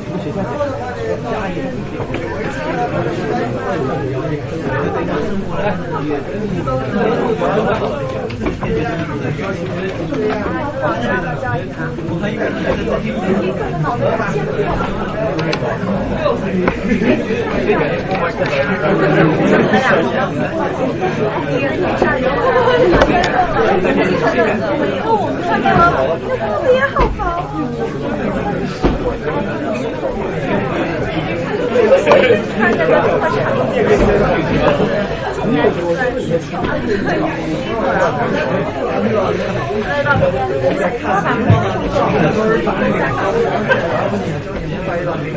要下雨。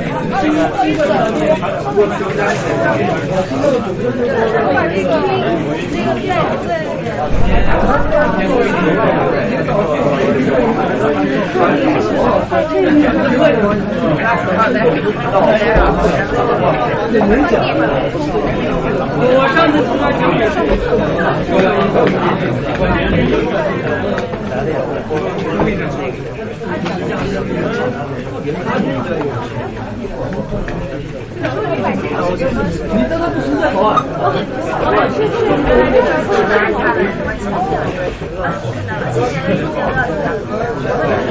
那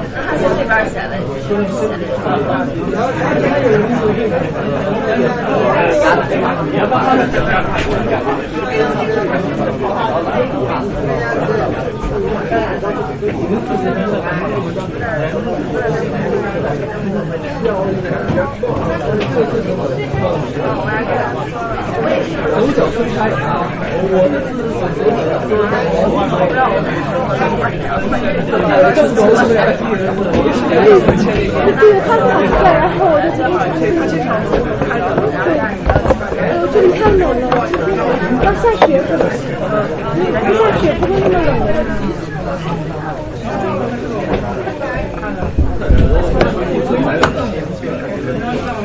对，我二零。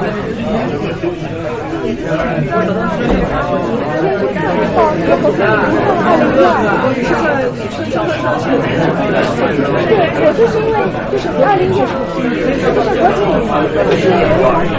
那边晚上场是半价的，就是七十多块钱。如果你晚白天看的话，要八十多块钱。就是我就觉得像这种片子，只能到外，只能到影电影院去看，因为它音响啊、画面啊都会很好。我看的就是原文的、原版的，所以效果特别好。呃，就是那个片子太好了。是，那咱在家里看，所以在电影院看，就是像这种质量我就比较喜欢。当然，不过我这次看的时候是，有感觉，有感觉，和外面很明显的。你哪个地方感觉？那你的演他他听那个，我是另了是吧？为什么？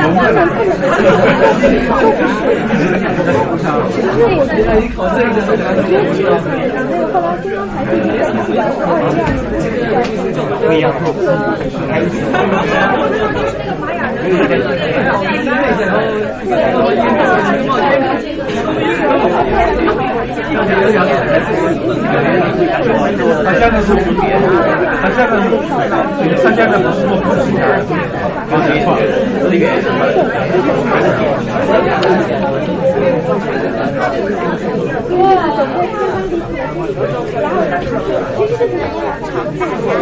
个没有一枪，他其实大节奏里面他也是真的找到了，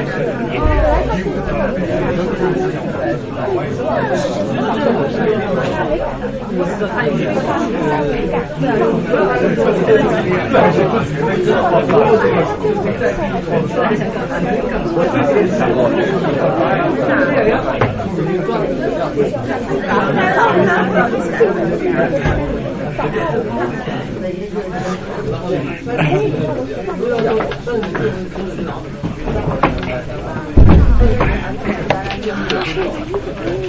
他，们都已经过目过了，说非常符合要求。是吗？太棒了。我昨天去和平影城看二零一二，正好隔壁就是卖这个。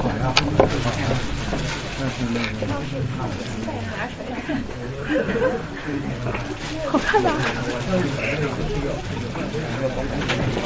还有一个一模一样的帽子。我穿不下了。你你肯定穿不下。本来想试试。哎，那个。我把那个帽子试试。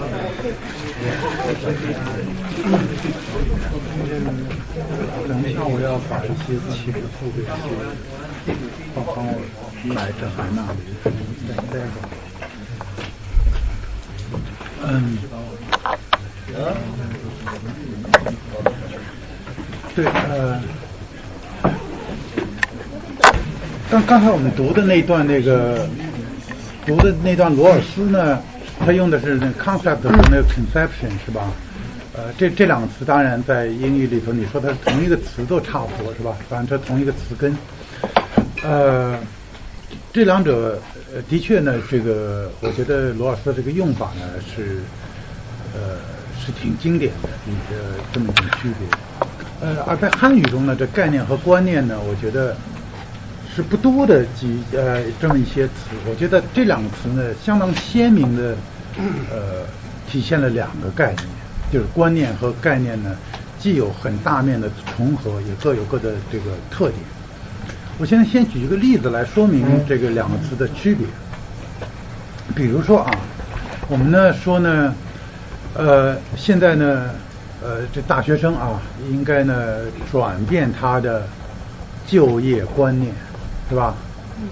这这话是有的。你看这个话呢，我们就不能说成是大学生呢应该转变他们的就业概念。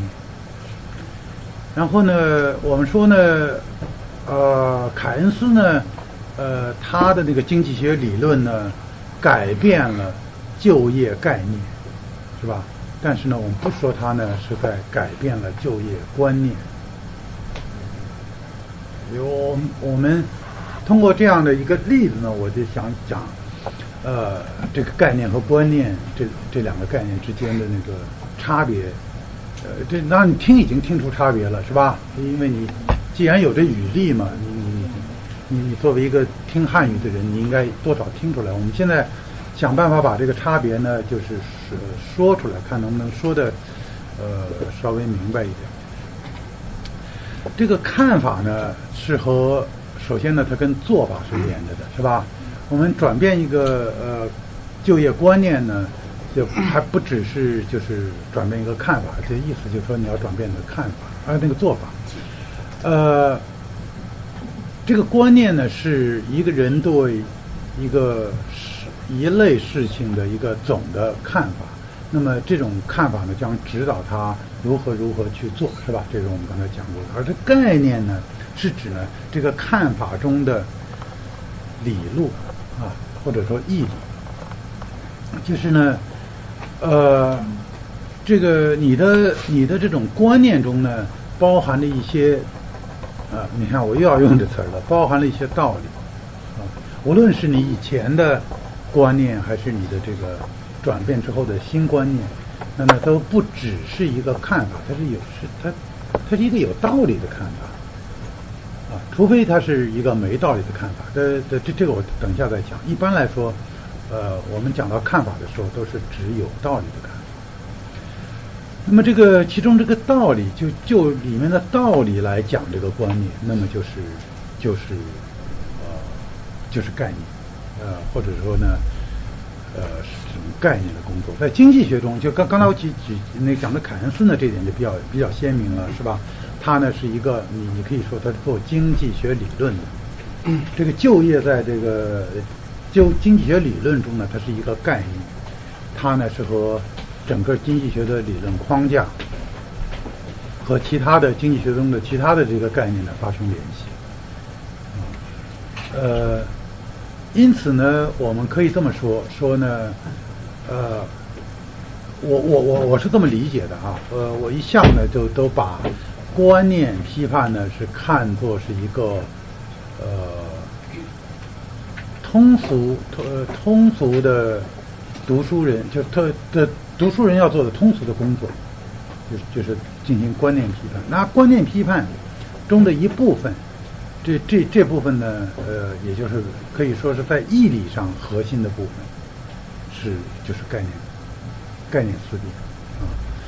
呃，在这个意义上呢，哲学家 如果说哲学家是专门做这个概念考察的或概念思辨的，是吧？那么可以说呢，哲学家的首要的那个言说对象，就是啊，言说的听者就是一般的读书人，就是就是那些从事观念批判的人。呃，而也可以这么说，就是呃，这个进行观念批判的人呢，他都会进行概念上的考察。如果他深入下去的话，啊，深入下去的话。都就会进行概念考察，基本上呢是这样的一个呃这么一个关系。那么呃最后来说这个罗尔斯是吧？罗尔斯说呢，他说这个呃大家的这个观念呢不同啊，但是呢大家对这个呃概念呢好像理解的差不太多。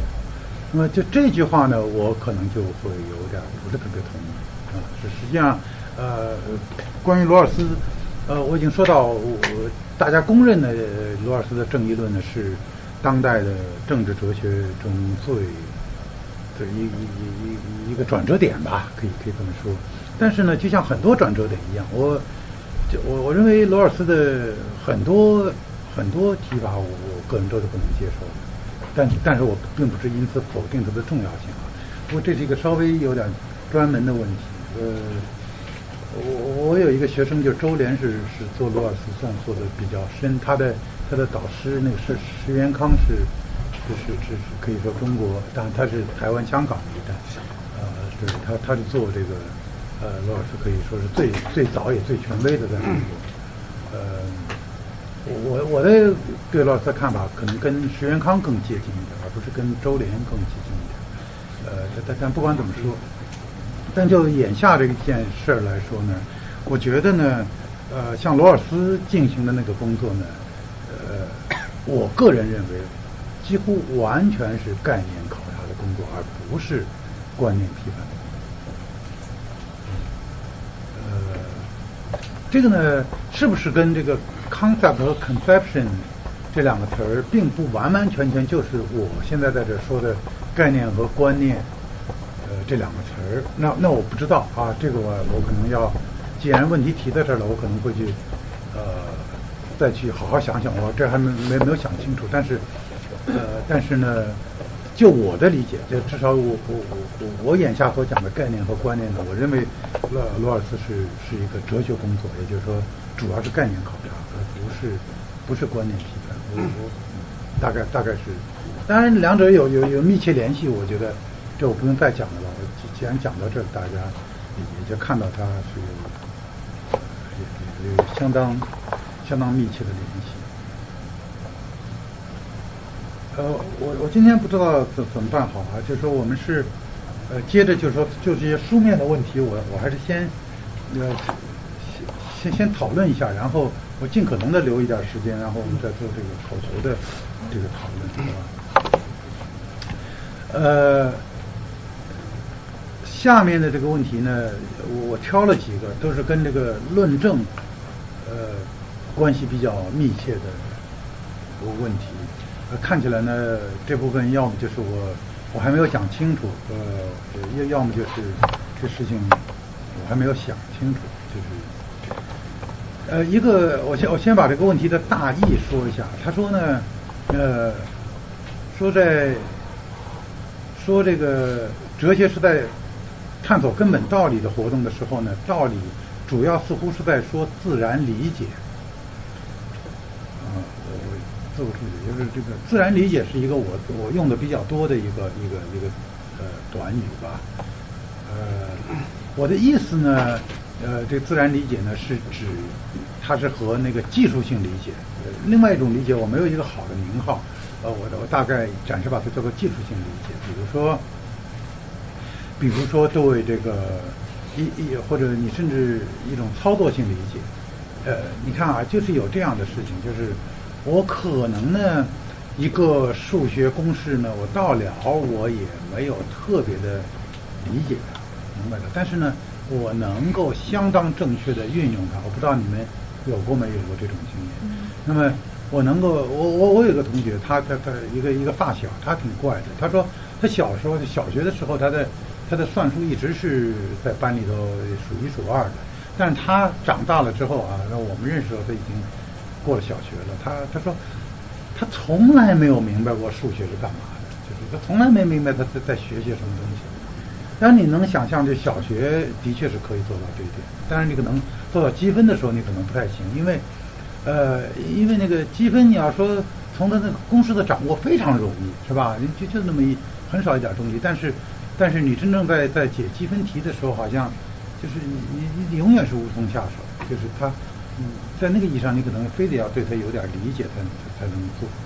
但我我这个自然理解主要是针对针对这样的一个呃技术性理解来说的。但是呢，呃，在某种意义上呢，自然理解只不过是理解的一个加重说法，就像是客观事实是事实的一个加重说法，并并没有那种叫做不客观的事实啊，客观的事实。那么理解呢？即使是技术性的理解，其中有一部分是就是就是就理解来说也是自然的，但是这个就比较复杂，我我不不再深入探讨这个啊。我们假设我们对自然理解这个词儿多多少少呃有有有有有那么一点呃明白吧它的意思。那么说一个主张是有道理的呢，说这个就是有点说说这个主张是啊是有理据的，有理。由支持的，而这个理由呢又是公共的，呃，这个问题呢就是反复在班上其实已经提到过了，就说呢，呃，像象征规律啊、信仰都可以作为理由，比如说是吧，呃，呃，我我要多吃菠菜，因为菠菜富含铁，而铁是微量元素，或者我缺铁，或者或者或者说呢，说不做不要做坏事，说因为呢上帝看着你是吧？说呢，这头我们讲的是规律啊、信仰啊，作为作为理由。那么这个问题呢，就变成是，那么是否意味着这些规律和那信仰呢，就是我们自然理解的一部分？呃，至少呢是作为接受这些理由的人类群体的自然理解的一部分，是吧？那么这话就就就就挺明显了，这就是转向说呢，像这些东西呢，有些人呢是接受的，有些人呢是不接受的，是吧？你你比如说一个一个人呢可能就不信上帝，是吧？有的人信鬼，有有的人不信，是吧？呃，那么对于信鬼的人呢，当然你就可能是一个理由或者理由，呃，对对于呃不信的人就不是，是吧？那么呃也许呢你会说呢，不要做坏事，做坏事呢要受到法律的制裁，是吧？那么那么法律制度是不是就是我们自然理解的一部分？下面这个问题呢是说，那这么说呢，就是说是不是自然理解这个概念呢具有某种相对性，是吧？对，对有些人自然，对有些人呢不自然。那么对于根本道理呢，是否也有某种相对性？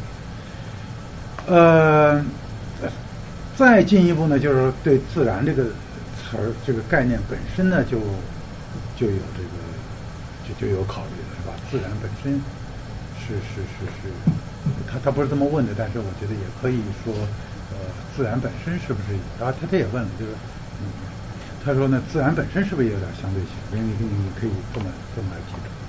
他说根据这个这样从相对性出发呢，就对上次课堂的讨论呢，就能这样来，是不是能够这样回应？就是说呢，呃，一个问题呢，好像是说，呃，当时好像说一个主张呢需要一个理由支持，这个理由呢似乎又是一个主张，那么又又又需要一个理由支持，这样呢就会无穷的倒退，呃。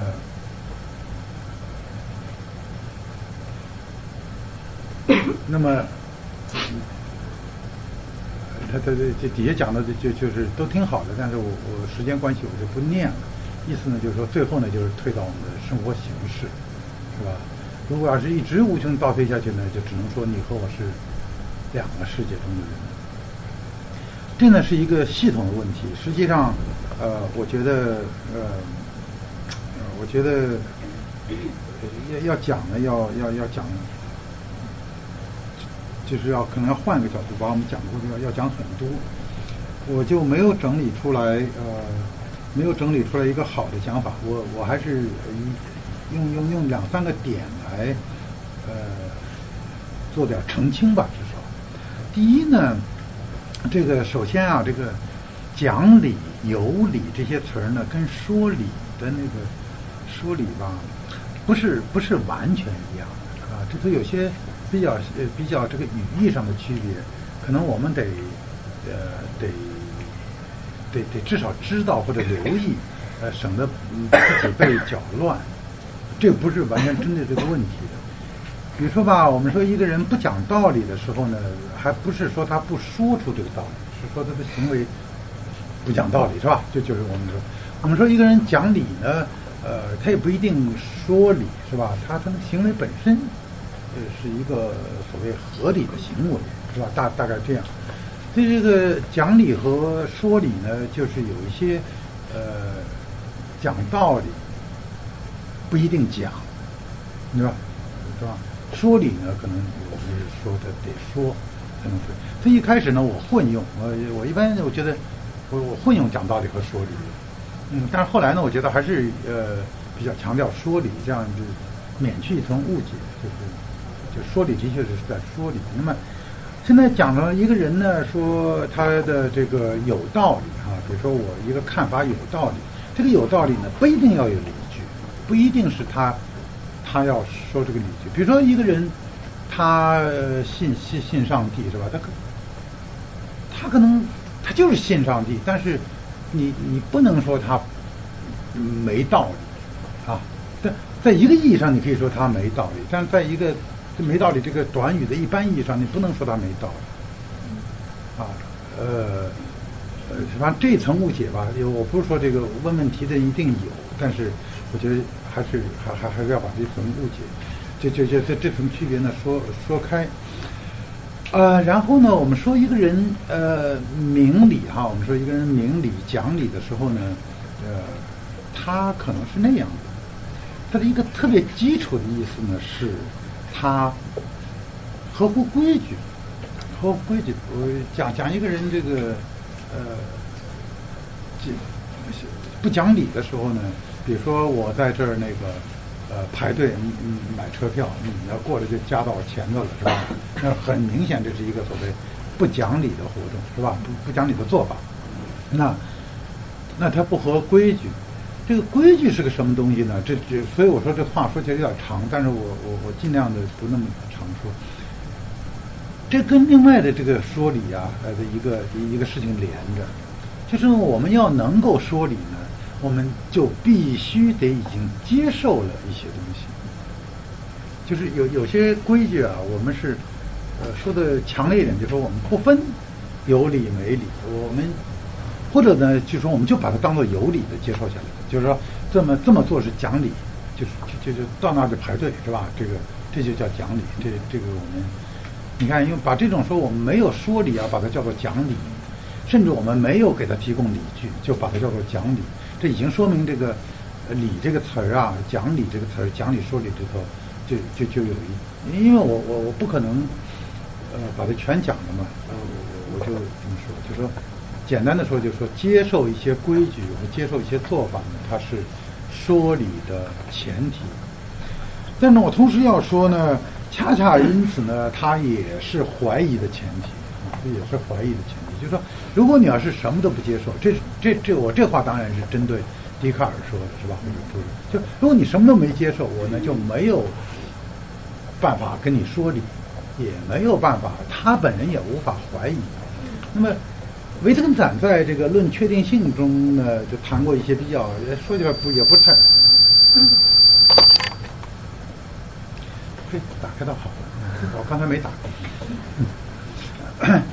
嗯，呃，他说过一些比较比比比较简单易懂的，但是可能有些深意的那个东西。他说，如果一个小学老师说那个啊，给给小孩儿。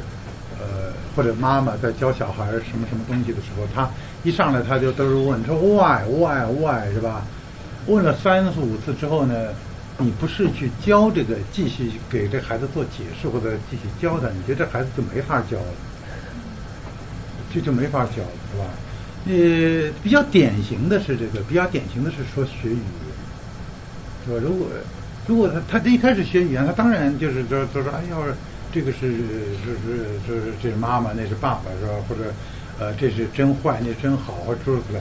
他他就这么就就就大家怎么说，他就怎么接受下来了。然后然后慢慢的，他可能对对某某个语法现象、某个词儿、某个用法，他产生怀疑，或者呃或或或者你你理想的解释。但如果他一开始就是第一汉什么汉语都没学过，他每个都在问，你就不知道拿什么东西给他解释。实际上呢，呃，维特凡也说到。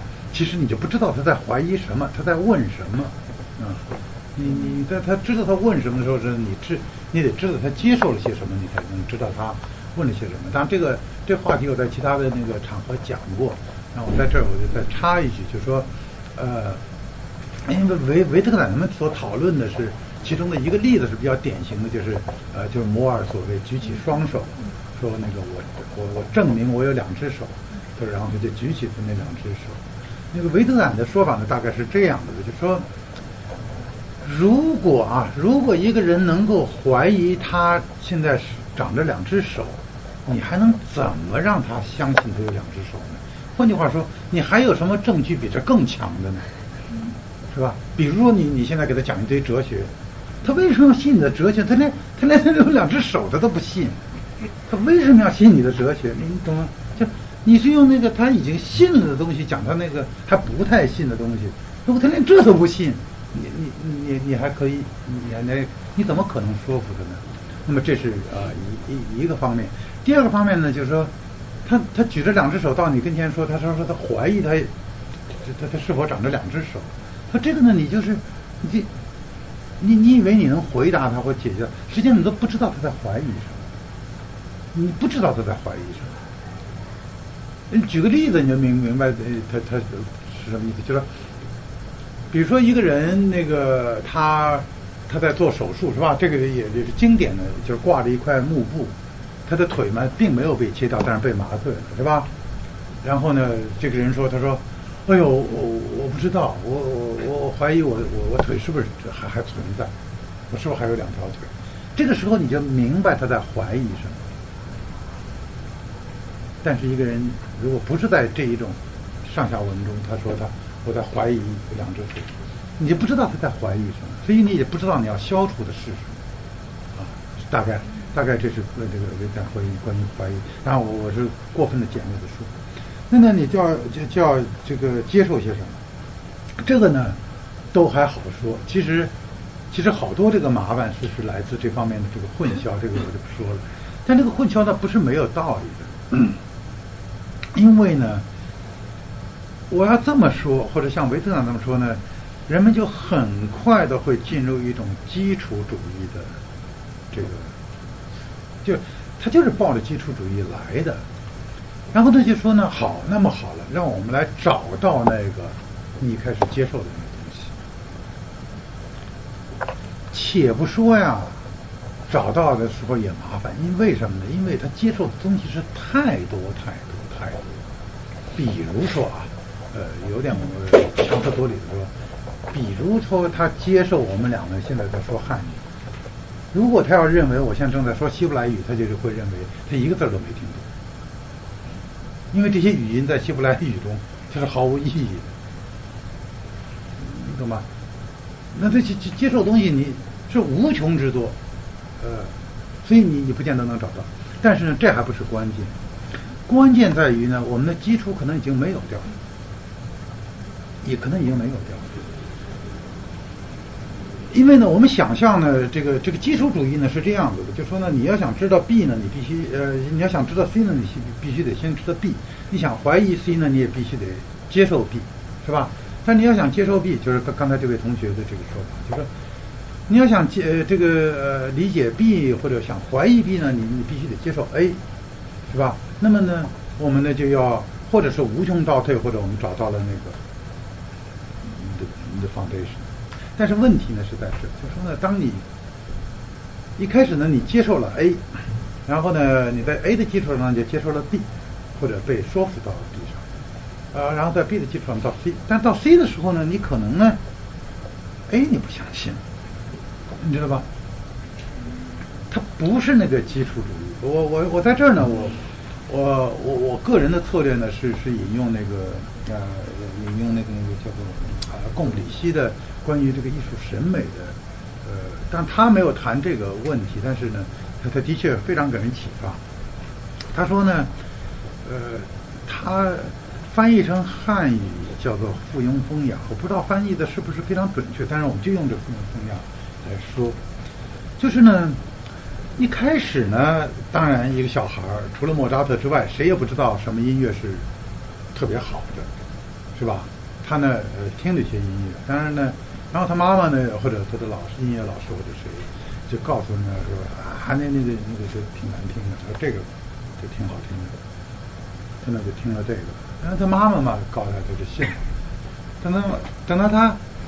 听了这个之后呢，他他能欣赏这个音乐之后呢，就能欣赏那个音乐。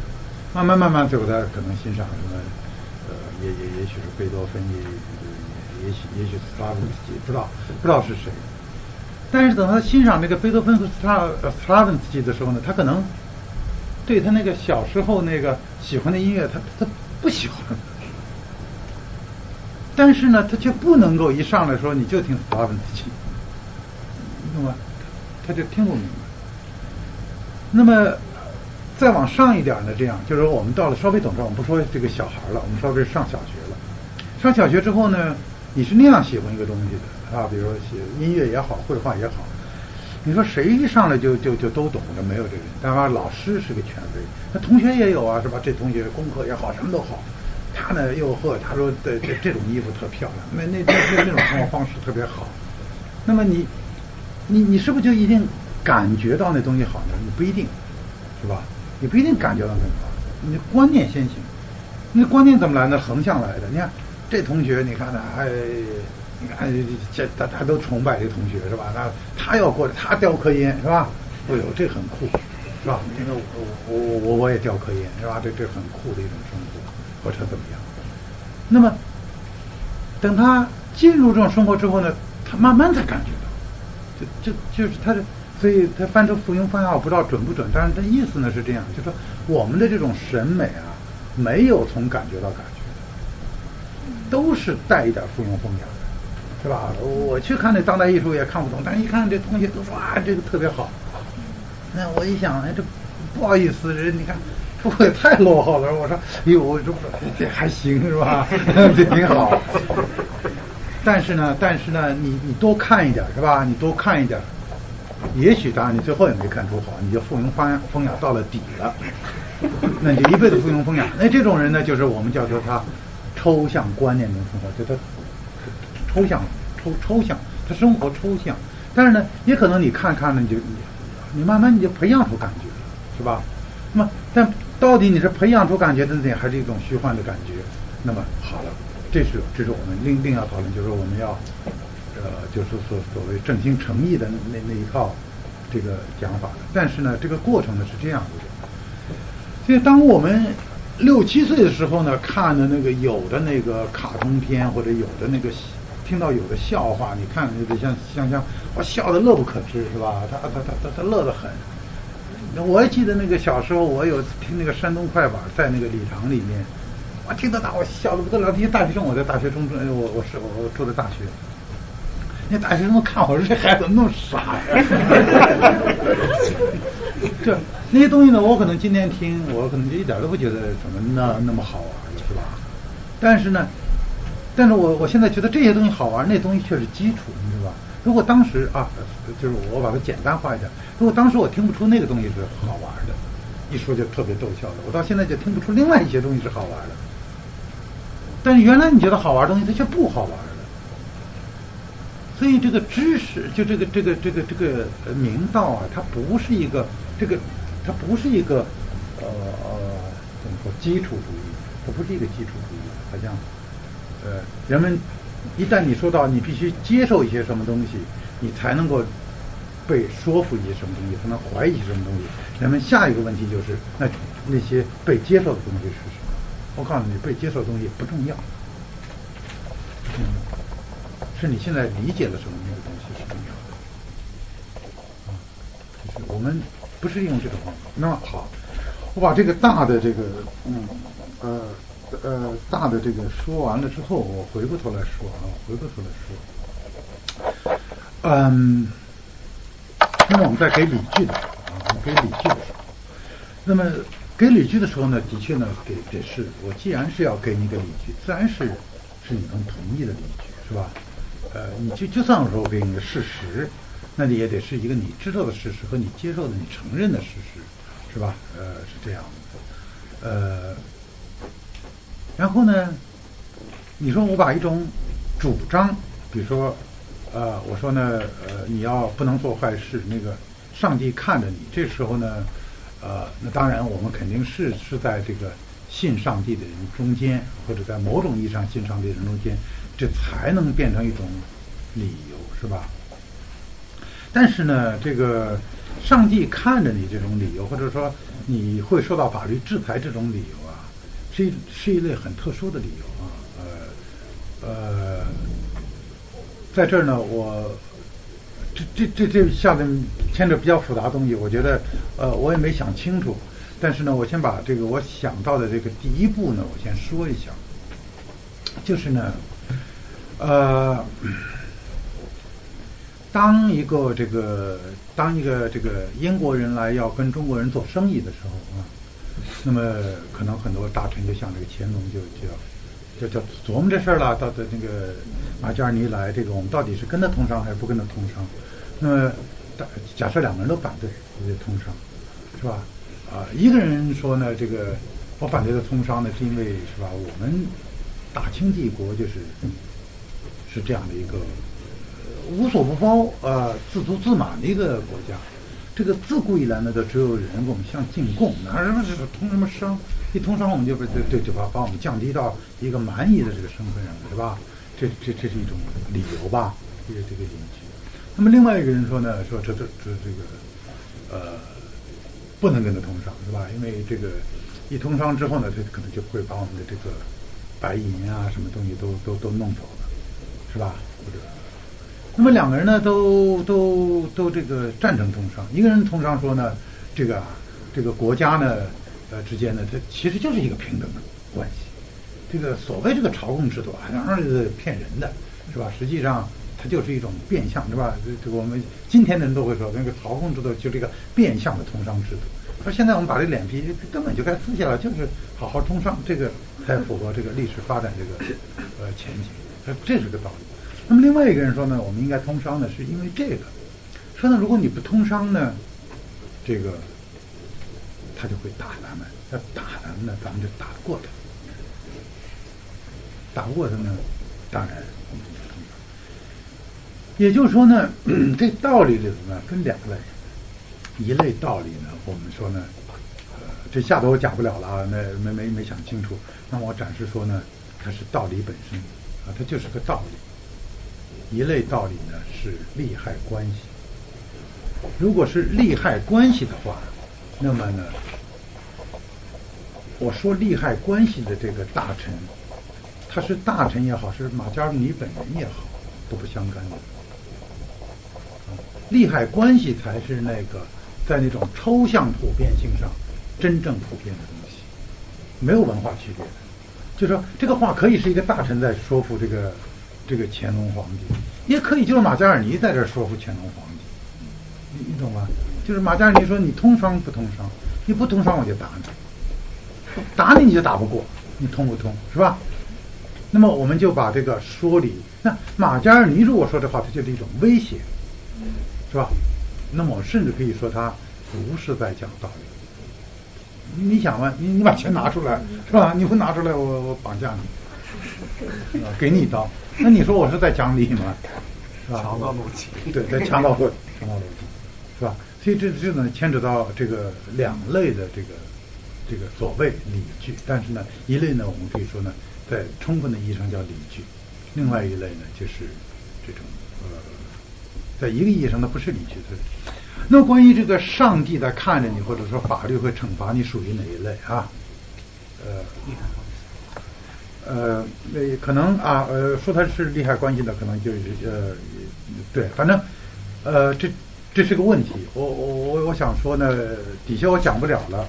这但是呢，呃，我我觉得至少这些事情呃，要要要考虑在内，是吧？嗯。呃，然后我回答他这个问题中的一个比较比较根本的一个东西，就是关于这个理解的这个自然性。嗯，理解的自然性有没有相对性？那我想说呢，当然有相对性，当然有相对性。简单的说，对一个文化，有些东西很自然的就能理解，对一个另外一个文化不能。那么，对一个成年人很自然能理解的事情，对香香就不能，对一个孩子就不能。啊，你你会觉得你你那么说，他觉得太古怪了，是一个，这是一个，在你要在这这个简单的意义上说，这个自然理解呢，呃，明明显的是，呃，就像自然这个概念一样，你你可以说它是有一种，嗯，相对性的。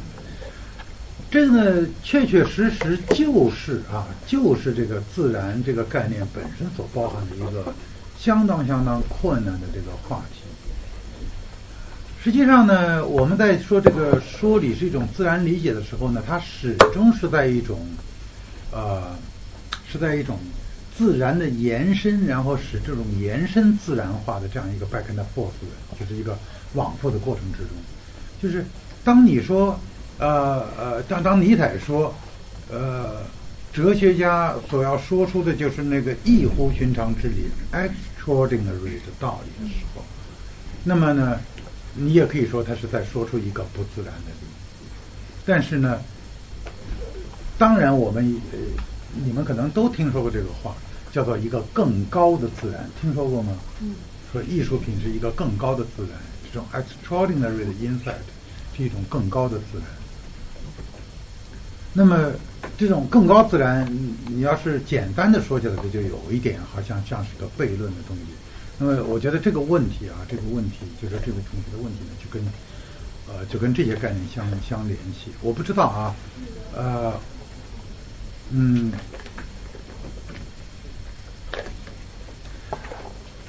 现在我没有回答这个问题，但是我我我只是把这个问题这更拓宽一点。现在我来回答这个问题中的最后一点，就是呢，他 他说呢，我我这谈不上是回答，我我只能说是呃，想想想想想想呃，讨论吧，嗯。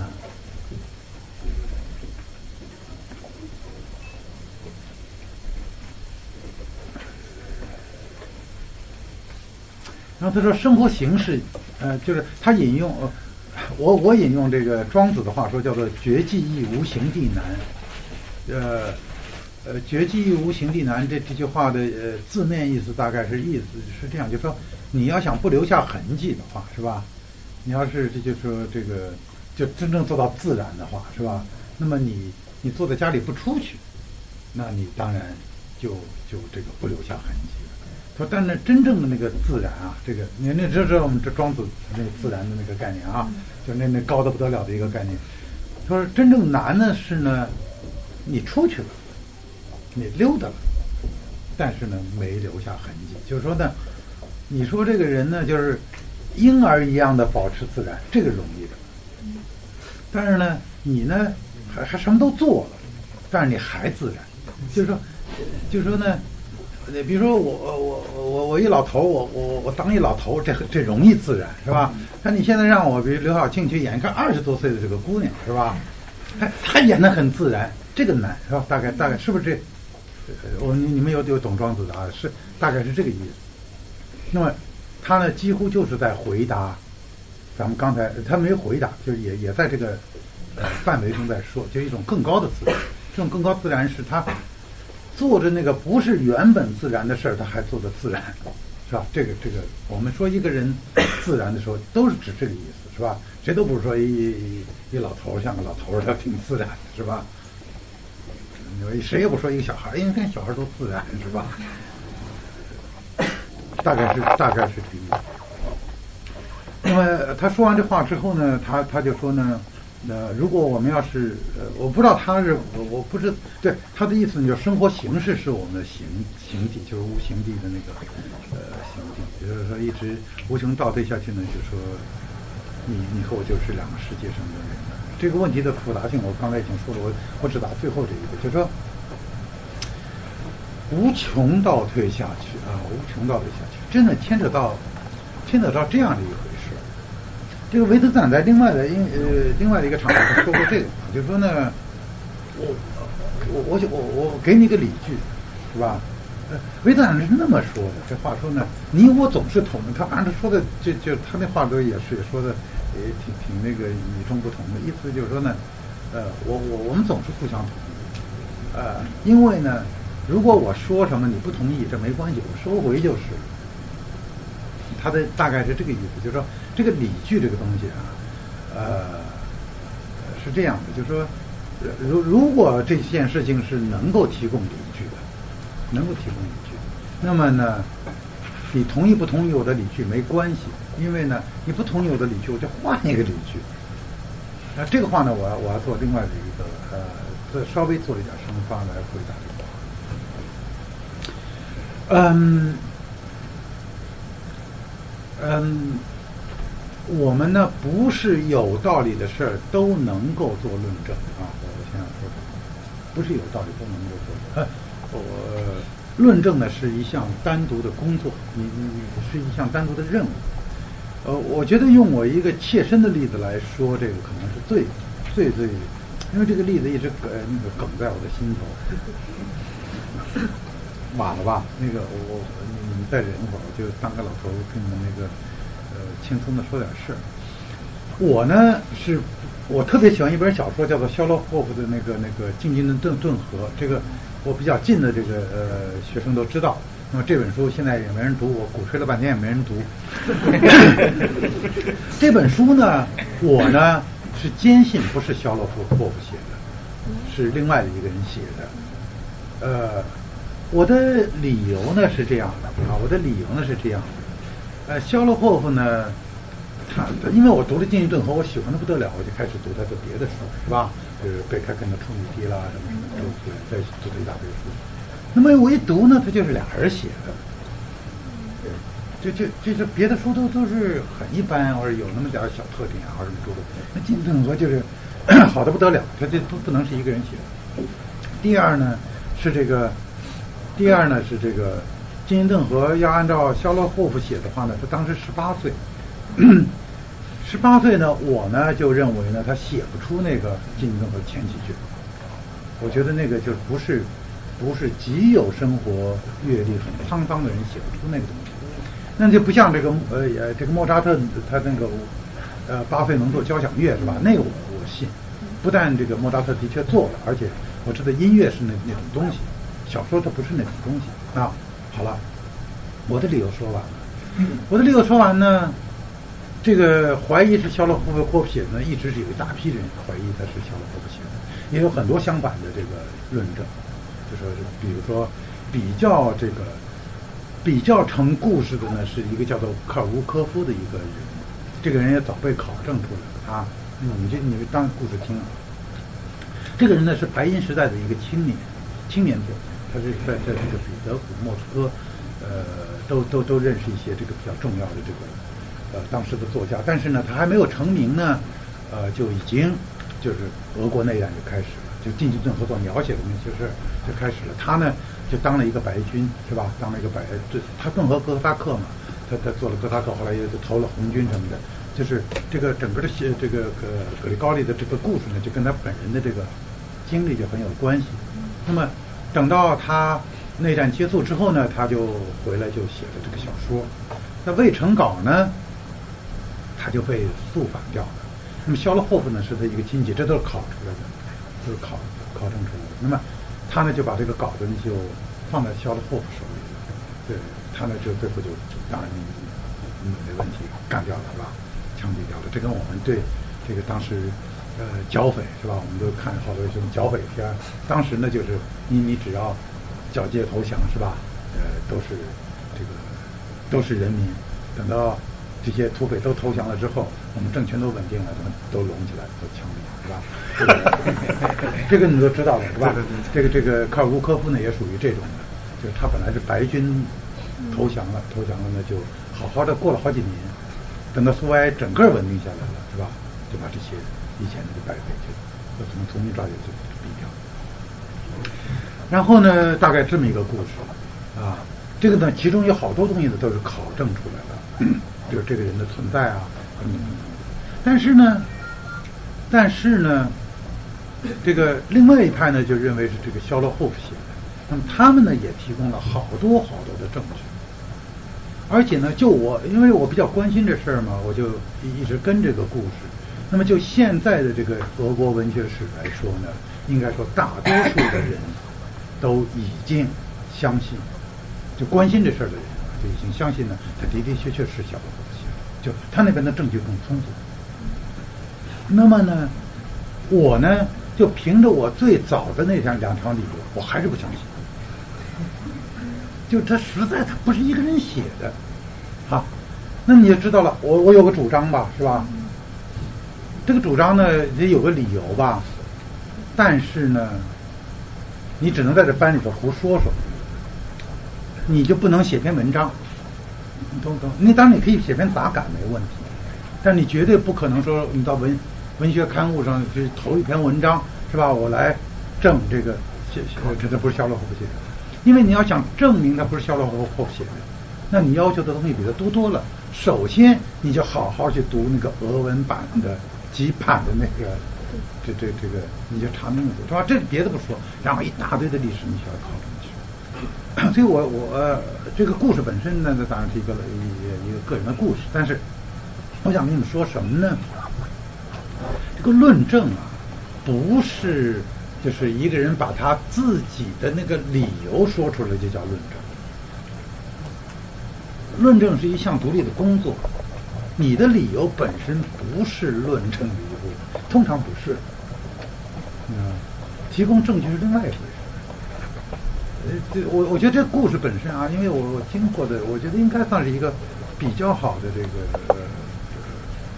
所以呢，像这个，像我们说，我们两个人在这个呃论证一个话题是吧？论证一个话题，说我们无穷倒推下去。我不是那天有一个同学呃提出这个问题的嘛，就说哎，就是我让他去找一个例子。呃，我不是说我在说你找不出这例子，然后我我难你一下。你在找例子的过程里，你会发现呃好多实际的问题。就是呢，我们论证不是这样的一个过程。通常情况下呢，是呢，因为我们是在都在观念之争嘛。这个观念是大的看法，这个大的看法呢，它不是说你有了这些证据就能够证明这个东西，有了那些证据就能够证明那个东西。可以说，论证在在在我们所说的看法上，从来没有充分过，从来没有说它是一个完全充分的论证，就是是这样的。这个问题一般不是无从倒退的问题，而是提供更有更强有力的证据的问题。啊，而这证据呢，倒不存在这个无穷倒退。你看我刚才讲这个，如果我是政政治经济开始研究。呃，这个肖肖这个肖洛霍夫和经济顿河的这个历史的话，那么我我我的任务是去是去发掘更多的事实，去整理这些事实之间的逻辑关系，而不是一个一一个不断的那个倒倒退的那个这这个问题啊。呃，是不是我那样？但我我我不敢百分之百知道，就是说，但是呢，你在说这些事情的时候呢？我是从概念到概念的，但是我并不希望你们从概念到概念。就是说，你们在在想到这事儿的时候呢，我的的确确是希望你们去想几个，就如果你真感兴趣的话，你正正经经想几个例子。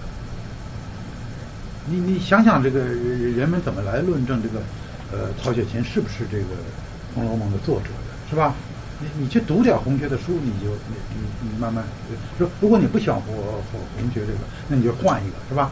就你总总有你喜欢一个，或者你去看看史金华怎么论证，呃，这个呃恐龙是是是是被这个呃是被火山呃这是被那个小小行星毁灭掉了或诸如此类，就是你就看看那个实际的人人们在怎么论证事儿，你可能会对那个结构呢会更好。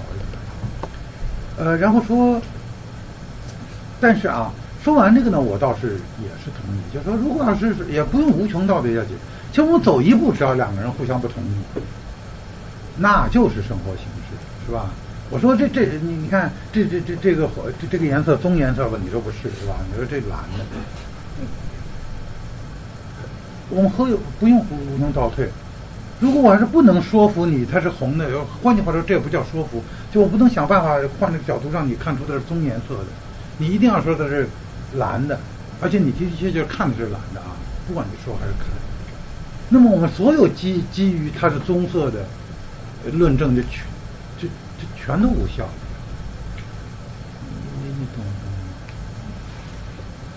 呃，那么这个东西呢，可以叫做，我觉得可以叫做可以。可以叫做那个维特根的呃 呃生活形式，嗯，是吧？我回答了一部分，那么没有回答那部分。如果你觉得呃还需要呃继续继续讨论，你就你就你就呃把那个还需要继续讨论的点再给我。今天我们是开始的晚一点啊，那我们就稍微结束的晚一点好吗？反正最最后，我我想再再谈那么一点，我我这可能是谈不完的。那但我但我先把这问题说了吧。就是说，有同学说呢，这个论理词的意义总在变，那么还有没有论理的普遍性？嗯，我呢是呃想说啊，这个论理词的意义啊，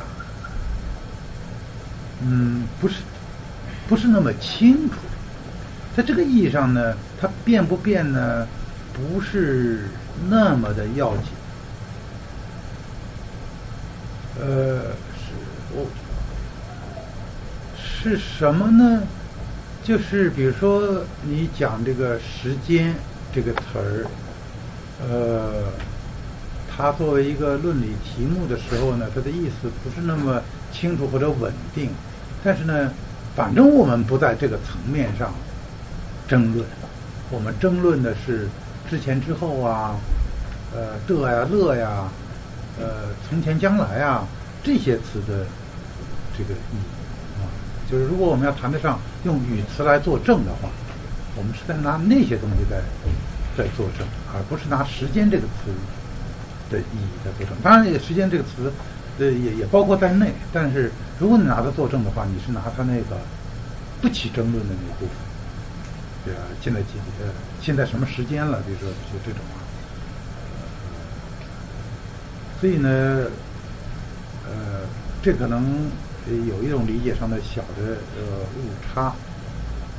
然后呢，讲这个论理的普遍性，但是呢，这个论理的普遍性呢，呃，是一个是一个很大的问题。呃，我我刚才我们前面那个问题就关于这个自然的相对性这一点，就跟论理的普遍性有关，就就已经呃有一点张力了吧？用现在的话说，那么论理的普遍性呢，我觉得是这样。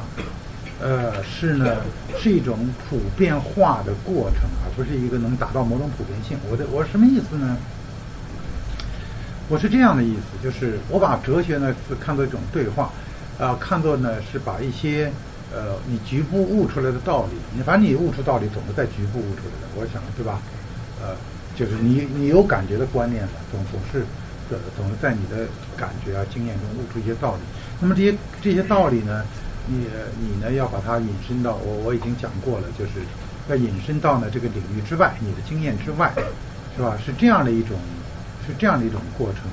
那么呃这这个过程呢是一个是一个普遍化的过程，但是呢呃不是在那个意义上，就是说我我也不知道了，论理的普遍性就是可可能是那那种，就说我达到了一个普遍道理，它其实不叫做。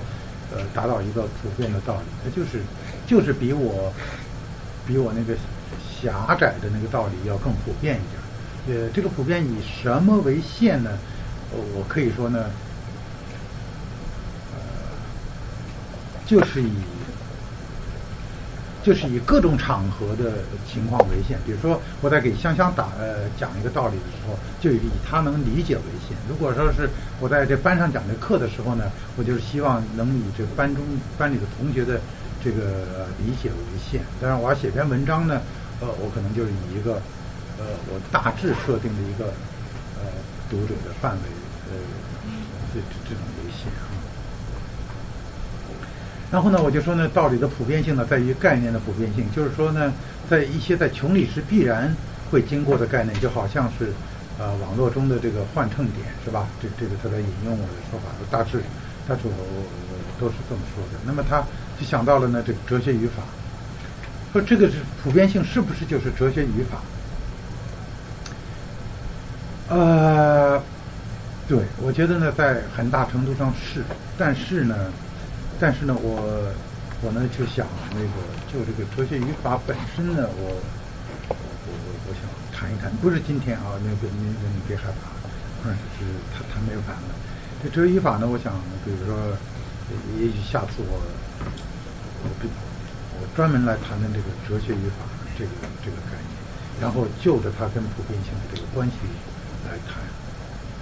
呃，因为这个问题，我就先先到这。另外，另外的一个问题呢，就是说，我好像比较强调这个论理词的使用脱离了日常用法，而依赖于这个论理体系及其他论理词的使用。呃，是不是能够建立起论理词的这种可可感部分的时候呢？我好像比较肯定，但也没有特别推崇这种努力。呃，是是不是我的意思说，随着这个论论理体系的。这个搭建的论理词就越来越不需要自然理解作为基石，那么呢，论理体系是不是就可以像物理体系那样自成一体，跟自然的可感世界撇开关系？呃，我我我觉得我我我我我觉得我基本上不是这样的。但这个问题可能就是它不是一个好像就是卡的很紧的问题，是吧？可能答 yes or no 都。都都难说，但是呢，呃，我从整个气氛上听起来呢，我好像不完全是像他描述的这样。呃，我觉得呢，呃，其实那个我要是联系另外的一篇文章来谈，可能就更好。呃，我我空口白说的呢，我我这么来说，嗯，所谓这个论理词啊，它当然就是为论理服务的，就是这个道理呢，这些道理呢，就是在生活中啊，在语词中啊，就在在好多地方都都有这个，呃的的就就就是你你悟到这些道理，然后呢，这些道理呢，你就没有办法完完全全用自然语言来把它说出来。这个缘故之一呢，就是因为这些道理很多就是它是体现在自然语词词中的，而不是由自然语词来言说的。现在呢，你是想想把这个体现的这个东西呢说出来，然后呢，你就你就用了论理词。说我我在说不可能用自然语词呃自然语言把它完完全全的说出来呢，我肯定是打要打一个折扣。这个折扣呢，就是那个维特斯坦本人。这个维特坦呢，他有一一些哲学主张，他呢这些哲学主张呢，他肯定是像尼采一样，他呃他是要他是要做这个主张的，是吧？那么维特根斯坦的这个努力呢，我觉得一部分努力，他就是要就是要给做给你看看，就是我一个论理他都不用，我来讲这个道理。我我觉得他他这个比，当然我我是指他的晚期著作了，是吧？他这个一我不用。嗯，这个事情呢，我我我我我我我对我刚才那话呢，我就做一个保留啊，我做一个保留。呃，也许行，呃，行不行呢？我我一般来说不认为不行，但是呢，我我我要这么说。即使维特根斯坦成功了，那么我们是不是认为就就应该这么去论？我还是抱着极大的这个怀疑，因为呢，维特斯坦的那个书呢，大家可能都有经验，就是你字面上看懂，但你不知道他在说什么。结果呢，他刚写出来的书就像上书一样。需要这个成本成本的注解，你懂你懂你懂什么意思吗？我不知道别人啊，反正我如果要是不是通过二手文献，我觉得我像你们一样，单独我是读不懂，但我会受到一些启发。就好好多人读维特兰，他也承认他从来没读懂过，但他觉得很有意思。他他他这句话那句话，他觉得特别有意思。但是呢。但是，反正我所知道的所谓读懂点维特根的人，那基本就是就就是就是就是就就都都很大量的依靠二手文献。那么这些二手文献呢，还是用这个我们这个对，所以所以这这这这是一个这个古怪的故事啊。呃，这当然我我觉得是一个太有意思的故事。我们单把这事儿呃做一个小讨论们讨论几天也也是很值得啊。但是不管怎么说。我呢是把维特坦这个，呃，几乎是一个唯一的例外。也许尼采是半个，但是但但但但都，嗯，都，但尼采也也面临类似的问题。呃，但不管怎么说吧，一般说来，我我觉得这个论理词是一个很自然的发展，因为它它起的这功用不一样。那么。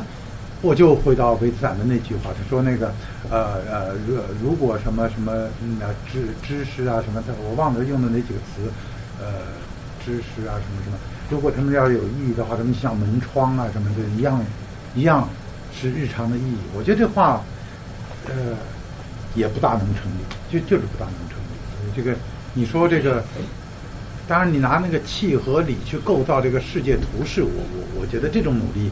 是是完全的已经过去了。我觉得今天 除了这除了那个呃本科的大学本科哲学生会用几个词儿来构造一个世界图景，我估计一般到研究生之后都没人干这事儿了。但是呢，呃无论如何那个气啊什么的，它不可能是就是空气的气压，它它不一样的。呃，所以呢，呃，它的确是它是从这个。它它的确是不受这个不完全受自然理解的约束，但是呢，它和这个物理体系的不同呢是在这儿，它是在不同的是在这儿。这个话有点长，我我因为时间晚了，我把它最简短的说说一下。呃，它的不同在什么地方呢？就是呃，物理学它最后要得出的一个一个。